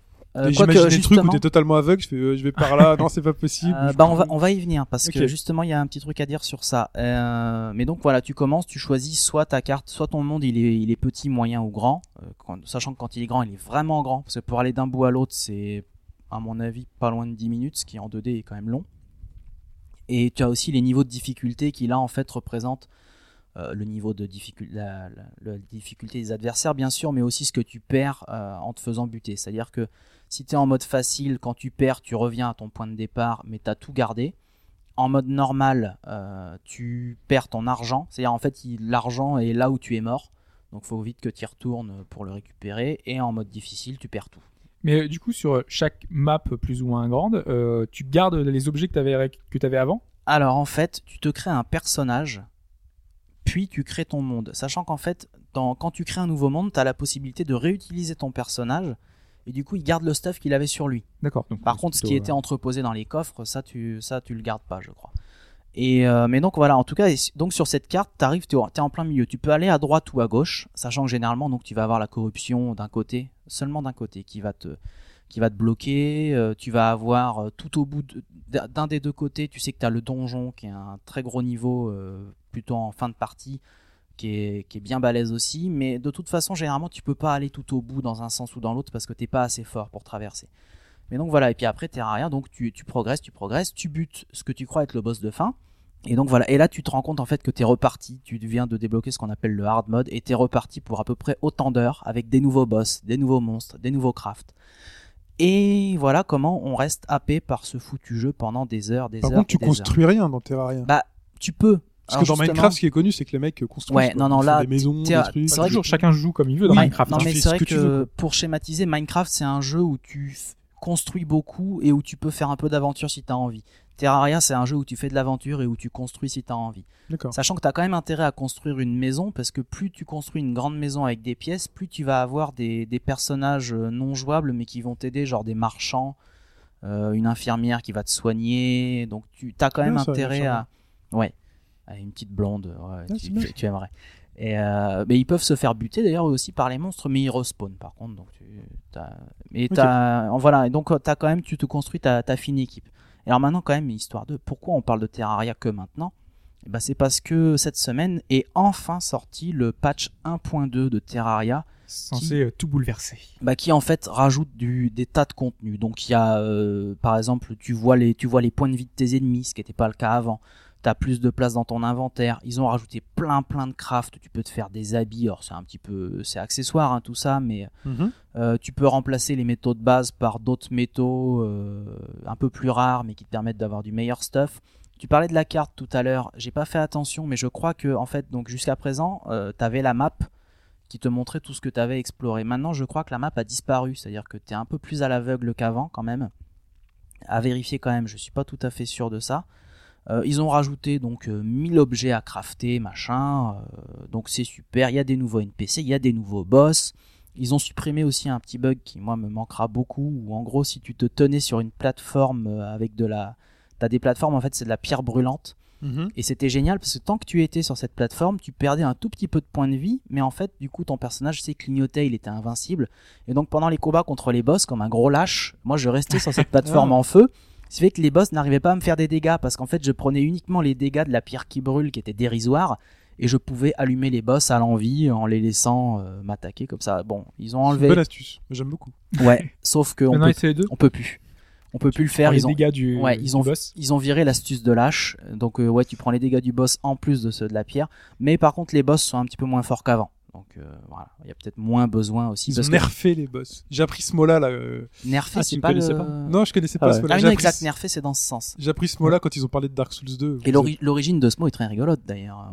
Bah, c'est parce qu'à la base, euh, c'est une référence au pistolet, au, au jouet Oui, Nerf, eh oui, exact, qui envoie oui. des fléchettes en Ah oui, mousse. vrai. Ah bon qui font pas mal. Justement, nerfé, c'est ça. C'est qu'en gros, c'est comme si ton arme, elle balançait des trucs en mousse qui, qui font plus de dégâts, quoi. C'est excellent. C'est rigolo, la référence, je trouve. Et donc voilà. Et, mais alors, moi, le premier truc que je me dis quand sort ce patch, je dis, bon, bah, je vais charger mon ancien monde, celui où j'avais tout fini, et puis je vais voir un petit peu ce qu'il y a de nouveau. Et là, je veux pour lancer ma sauvegarde, et il plante. Il me dit non. T'as beaucoup de problèmes, toi. Chaque fois qu'il nous parle Ouais. d'une console, d'un jeu, fait, Ah ouais, non, ça mais, ah, mais pas, je, suis- je suis pas le seul, je suis pas le seul à l'avoir celui-là. Et alors en fait, le patch 1.2 a introduit, euh, là il y a deux, deux catégories de personnes. Il y a ceux comme moi qui, euh, il y a ceux qui creusent, mais là on va plutôt aller Oui, sur. oui. Il y a ceux comme moi qui ne peuvent pas recharger leur sauvegarde et qui ont un peu le venin déjà. Ah, parce que euh, il y en a chez qui ça marche. Il y en a chez qui ça marche. Je pensais sauf vraiment que, que, c'était fait non, exprès, non, sauf que ceux chez qui ça marche, moi au début je disais, ah, les chanceux. Non, pas du tout les chanceux, parce que les mecs ils arrivent dans leur monde, t'as des plateformes, des trucs, genre t'as euh, des morceaux d'enfer qui sont rendus dans le ciel, euh, leurs coffres qui ont été intégralement vidés, leur perso qui a, qui a perdu tout son stuff. Faut entre ça et ne pas pouvoir y jouer. Et ben en fait, il vaut mieux, euh, d'après ce que j'ai lu, c'est meilleur signe quand euh, quand tu peux pas charger ta sauvegarde parce que ça veut dire que pour l'instant elle est intacte et que quand ils vont patcher, s'ils patchent, Oui. tu vas retrouver les choses en l'état. Mais donc je suis un petit peu blasé et en même temps, vu tout ce qu'ils ont rajouté, je me demande si le meilleur moyen de profiter de ce patch 1.2 n'est pas tout simplement de recommencer de zéro. Ce qui, vu le temps que j'y ai passé, je me dis quand même ça va être un investissement. Mais c'est vrai que finalement, ils ont pas rajouté forcément du contenu euh, endgame comme on dit. C'est-à-dire que là, le patch 1.2, si je reprenais mon monde actuel, je pense que franchement, en, une heure, j'ai dû. C'est-à-dire que j'avais j'avais tellement de tout, euh, accumulé des, des minerais par centaines et tout ça, qu'à mon avis, je peux, je peux déjà crafter à peu près tout ce qu'il y a de nouveau. Et à part les deux trois nouveaux boss, j'exagère en disant une heure, mais euh, le patch 1.2 me ferait pas forcément très longtemps. Donc peut-être euh, recommencer, euh, recommencer Terraria, parce que bon, c'est ce jeu une fois qu'on est une fois qu'on est dedans, c'est c'est la drogue quoi. C'est- Ok. Donc et ça ça coûte pas très cher en plus en téléchargement sur Vita, ça doit être à 9 euros ou entre entre 10 et 15. Mais et c'est c'est super bien. C'est que sur Vita? Ah non, sur Non, c'est sur PC. PlayStation 3 aussi. euh, Enfin, donc le- là, le, là, la- le patch 1.2 dont je parle, en fait, est dispo sur PC depuis octobre dernier. Donc eux, ils ont déjà, ils, ils jouent déjà à ça depuis longtemps. Mais donc là, voilà, ils ont mis à jour les versions donc euh, Xbox euh, 360 uniquement. hein, il n'est pas disponible sur One, euh, PS3 et Vita. Sachant que moi, à titre perso, en tout cas, je le conseille mille fois plus sur Vita que sur console de Il y a salon. beaucoup de jeux indés comme ça qui prennent Ouais. un peu plus d'ampleur sur Vita parce qu'on a le petit écran. on a C'est ça. Puis là, là c'est vraiment un jeu auquel tu peux jouer par petites sessions, où tu veux, quand tu veux. Pour moi, c'est c'était un, c'est un jeu qui était fait pour être sur portable. Et d'ailleurs, c'est c'est quand il est sorti sur portable que j'ai vraiment commencé à l'apprécier. Jusque-là, j'arrivais pas à accrocher, alors que c'était le même jeu, avec les mêmes forces. euh, Et non, c'est la, la révélation pour moi, ça a été la Vita. Ok. Autre chose à ajouter? Non, si ce n'est qu'il faut l'acheter. Très Alors bien. là, par contre, j'ai pas besoin de vous. Hein, vous pas besoin de m'ajouter dans vos contacts. Terraria est un jeu. on- ça peut se jouer à plusieurs. Un Terraria. J'ai jamais vrai c'est en essayé. coop, ouais. Ouais, je, à mon avis, c'est vachement pratique pour les boss. Parce que les boss, euh, la, la force, tu, quand tu joues à deux, le boss est pas deux fois plus fort. Il est un peu plus fort, mais donc si tu veux venir à bout d'un boss bien chiant, c'est quand même utile d'avoir des copains. Mais donc, moins, que- coup, moins que sur euh, Trials. T'as pas voulu tenter euh, Starbound ou des, des jeux comme ça qui sont Bah, un peu dans le même esprit euh, Starbound, en fait, ouais, donc c'est euh, c'est les développeurs de Terraria, je crois, qui sont partis développer ça ailleurs. C'est que sur, que sur PC pour l'instant. Et ouais ça se passe dans c'est dans l'espace. Et le même concept que Terraria et tu explores des planètes. T'as des planètes où les monstres sont gentils. C'est vice-large parce que par exemple tu, repères un monstre qui ressemble un peu à Jar Jar Binks là. Enfin c'est l'impression que ça m'avait fait. Sur la planète où tu es il est tout ils sont gentils ils t'ignorent puis t'arrives sur une autre planète tu vois les mêmes bon bah t'y vas tranquille et là tu te rends compte qu'en fait c'est la version méchante et tu te fais one shot donc c'est ils ont c'est Terraria en amélioré sauf que sur PC en fait c'est un jeu qui est uniquement en early access pour l'instant qui n'est pas terminé. Je j'ai très hâte de jouer à Starbound, mais j'attends qu'il soit en version définitive. Et j'aimerais qu'ils annoncent sur Vita aussi, ce qui n'est pas le cas pour l'instant. Très bien. Vita, console de l'année. Vita, console de l'année. Pouce en l'air pour la Vita. Eh bien merci euh, Chouin, on continue. Bon, c'est l'heure de la réponse à la question.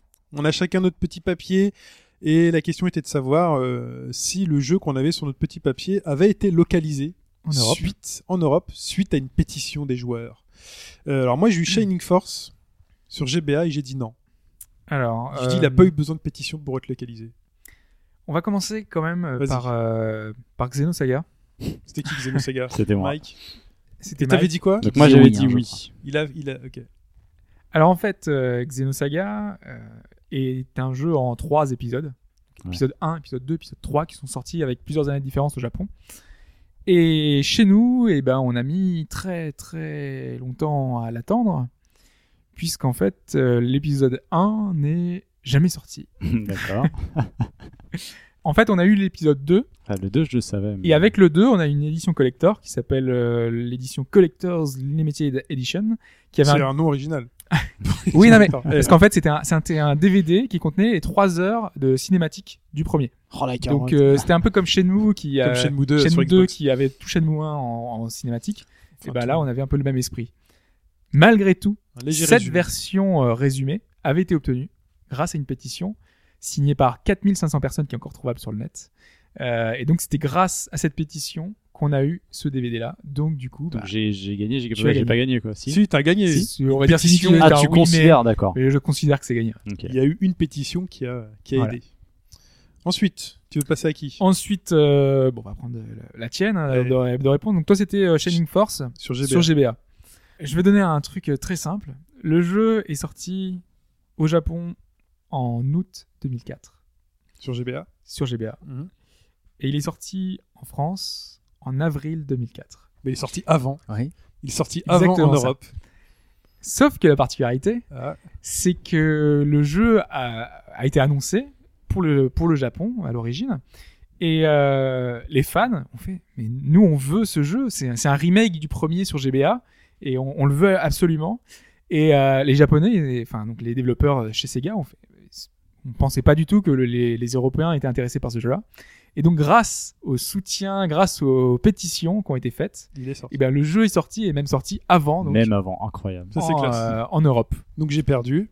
Voilà. Ok. Ouais, bon, ouais, parce que donc moi c'était Secret of Mana ou Secret of Mana. Donc si on poursuit sur la On, on poursuit en en français. franco-français, ouais. ou Seiken Densetsu euh, 2. Ouais. Donc, euh, Exactement. puisque donc on avait euh, eu ce deuxième euh, donc euh, au Japon. Et donc est-ce qu'on a eu euh, grâce à une pétition ce jeu-là? Moi, j'avais tendance à penser que non, simplement pour des raisons d'époque. J'ai pas l'impression qu'il y a 20 ans, les pétitions étaient tant.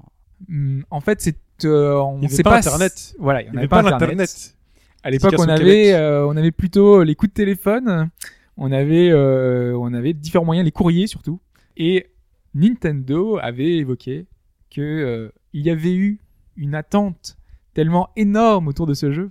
Ils avaient reçu tellement de courriers pour avoir ce jeu-là qu'effectivement, Secret of Mana est arrivé chez nous en Europe parce que euh, les gens avaient, euh, avaient envoyé beaucoup de, de mails, avaient fait entre guillemets une pétition. Et t'avais répondu quoi, toi? Bah, j'avais répondu que non. Donc tu n'es plus seul dans la défaite. C'est bon, on est deux. Voilà. Maintenant, est-ce que c'est une légende ou pas? Là, c'est simplement sur les propos de Nintendo qui ont, qui ont expliqué que derrière, c'était comme ça. Bravo, Mike. Donc ces trois jeux-là, les pétitions ont hein. servi. Mais j'enchaîne les victoires, moi. Ah. C'est incroyable. Ouais, Chine entre ça et le jeu de foot aujourd'hui. euh, Ouais, bah là, je suis pas, je suis pas verni, comme on dit. Mais on va savoir qui est verni le plus musical de la semaine dernière. Et euh, bah, déjà, on vous le repasse.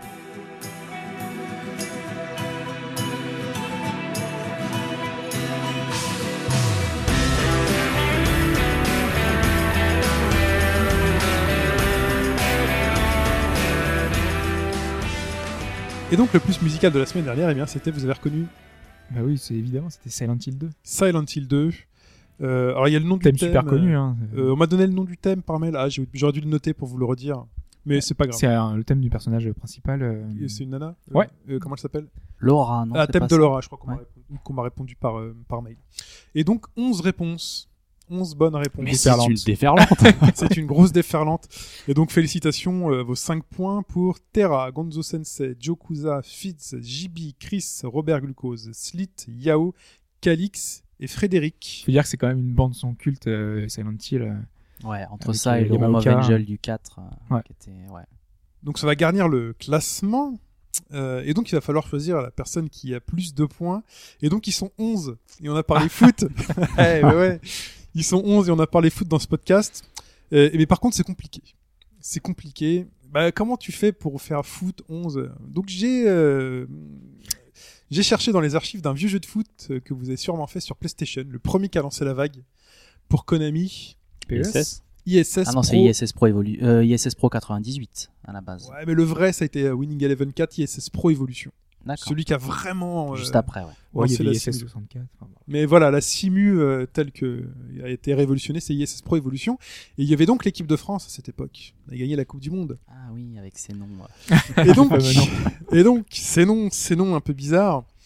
euh, vous allez euh, chacun votre tour euh, choisir euh, un joueur et euh, me dire comment il s'appelait dans la version ISS Pro Evolution. J'ai attribué le nom ISS Pro Evolution à chacun des participants. Et le premier d'entre vous qui trouve exactement comment était nommé un des joueurs de l'époque fait Wow. gagner. euh, Alors, je peux vous aider. Alors, est-ce que il y en a un qui était pas là en 98 qui a failli être là, c'était Anelka. Et donc il est dans le jeu? Il est dans le jeu. Comment il s'appelait? Si, Ah, je sais, je crois que c'est Anolka, celui-là. Souvent, c'est des changements de voyelles, Ouais. ouais, ce genre de choses. Ouais, il s'appelait pas encore Quenel à l'époque, ça pouvait pas, c'était trop tôt. Euh, T'as dit Anolka? Ouais, mais je suis pas Non. sûr sur. un- Anel- C'est pas Anolka. Euh, je vous passe les plus simples. Euh, Robert Pires. Ça va être compliqué. hein. C'est pas évident ton truc. Ah ouais, c'est. Même Zidane. Autant moi je me souviens de. Roberto Larcos, mais les Français. euh, Si je me souviens, de... je crois que je me souviens de Zidane, mais ça doit être à peu près le seul. hein. Alors c'était quoi Zidane? Je crois que c'était Ziterme.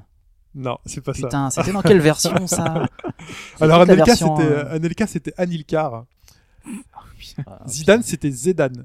Zidane, ah ouais, mais Zedan. le général, Ziterme, je c'est sais plus juste dans un quel truc jeu qui il était. change. donc, Bah alors euh, Pires. les versions 64. Ça va être euh, P- Pyrrhus ou P. Ah Pyrrhus. C'est ça Bien joué. Pyrrhus. Eh ben c'est Jokuza. T'as trouvé le pseudo pour Jokuza, donc c'est Jokuza qui tombe, qui a plus de points. C'est marrant parce que mon Ziterme, je l'ai vu quelque part. Ah, je me souviens, il y avait un jeu aussi où Platini s'appelait Pratine, mais là ça devait effectivement être dans un PES. C'était The Dan. C'était bon, on est en fin de podcast, on peut continuer. C'est la question, la question bonus. Ah, t'as les autres, ouais, bah Ah, j'ai les autres. Jorkaev. Comment il s'appelle Jorkaev Ah, je crois que c'était Jol quelque chose, mais. Non. Non, putain, moi je confonds avec un autre jeu, y a pas moyen. Jerkov. Jerkov, ouais. Si, si, celui-là me dit quelque chose. Il y avait Deschamps. Des prêts. bah, Deschamps s'appelait Deschamps.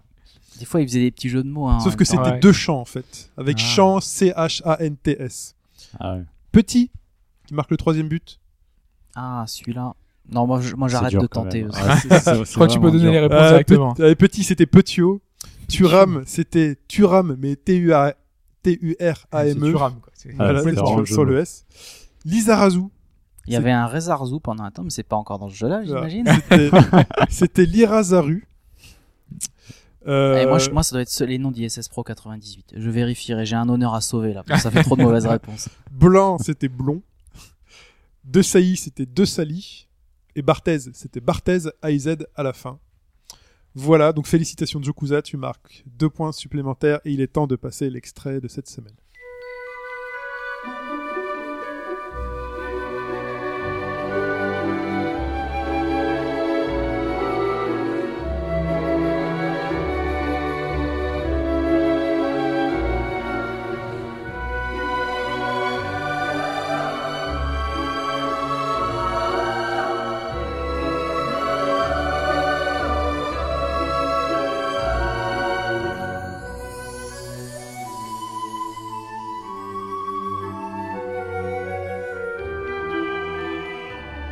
Voilà pour cette semaine. On vous souhaite bon courage, bonne chance. Pour me répondre, comme d'habitude, c'est chine.bgd.fr et sachien.bgd.fr. Donc, ah, vous avez tous été très sages. Vous m'avez tous envoyé le pseudo, soit dans l'objet, soit dans le corps du mail. Donc, Ils ont bien écouté, alors. Ah oui, ça m'a aidé. Ça m'a grandement aidé. Euh, donc, bah, n'oubliez C'est pour ça pas. que le tableau est à jour. Voilà, c'est pour ça que le tableau est à jour. Et donc, je le remettrai à jour dans la foulée. Donc, mettez bien les pseudos dans le mail. Et euh, j'ai donné l'adresse mail. Vous pouvez donc nous retrouver sur bas-gauche-droite.fr sur le forum. Inscrivez-vous pour parler avec nous et qu'on puisse échanger sur tous ces sujets. On est également donc sur iTunes avec les fameuses étoiles que nous ne recevons plus, sur le Facebook avec les likes que nous ne recevons plus, sur les tweets, sur le Twitter @bgdfr avec les followers que nous ne recevons C'est plus. que plus personne nous écoute. Voilà. C'est la crise. Et sur Dailymotion avec nos vidéos que plus personne ne regarde. De toute façon, les téléspectateurs ne nous regardent Ouais, voilà, plus. de toute façon, c'est exactement ça. Euh, donc on vous remercie en tout cas de toujours être euh, fidèle au rendez-vous. On vous dit à la semaine prochaine. Merci les gars. Salut à tous. Bonne semaine. Salut à tous. Ciao. Bye bye.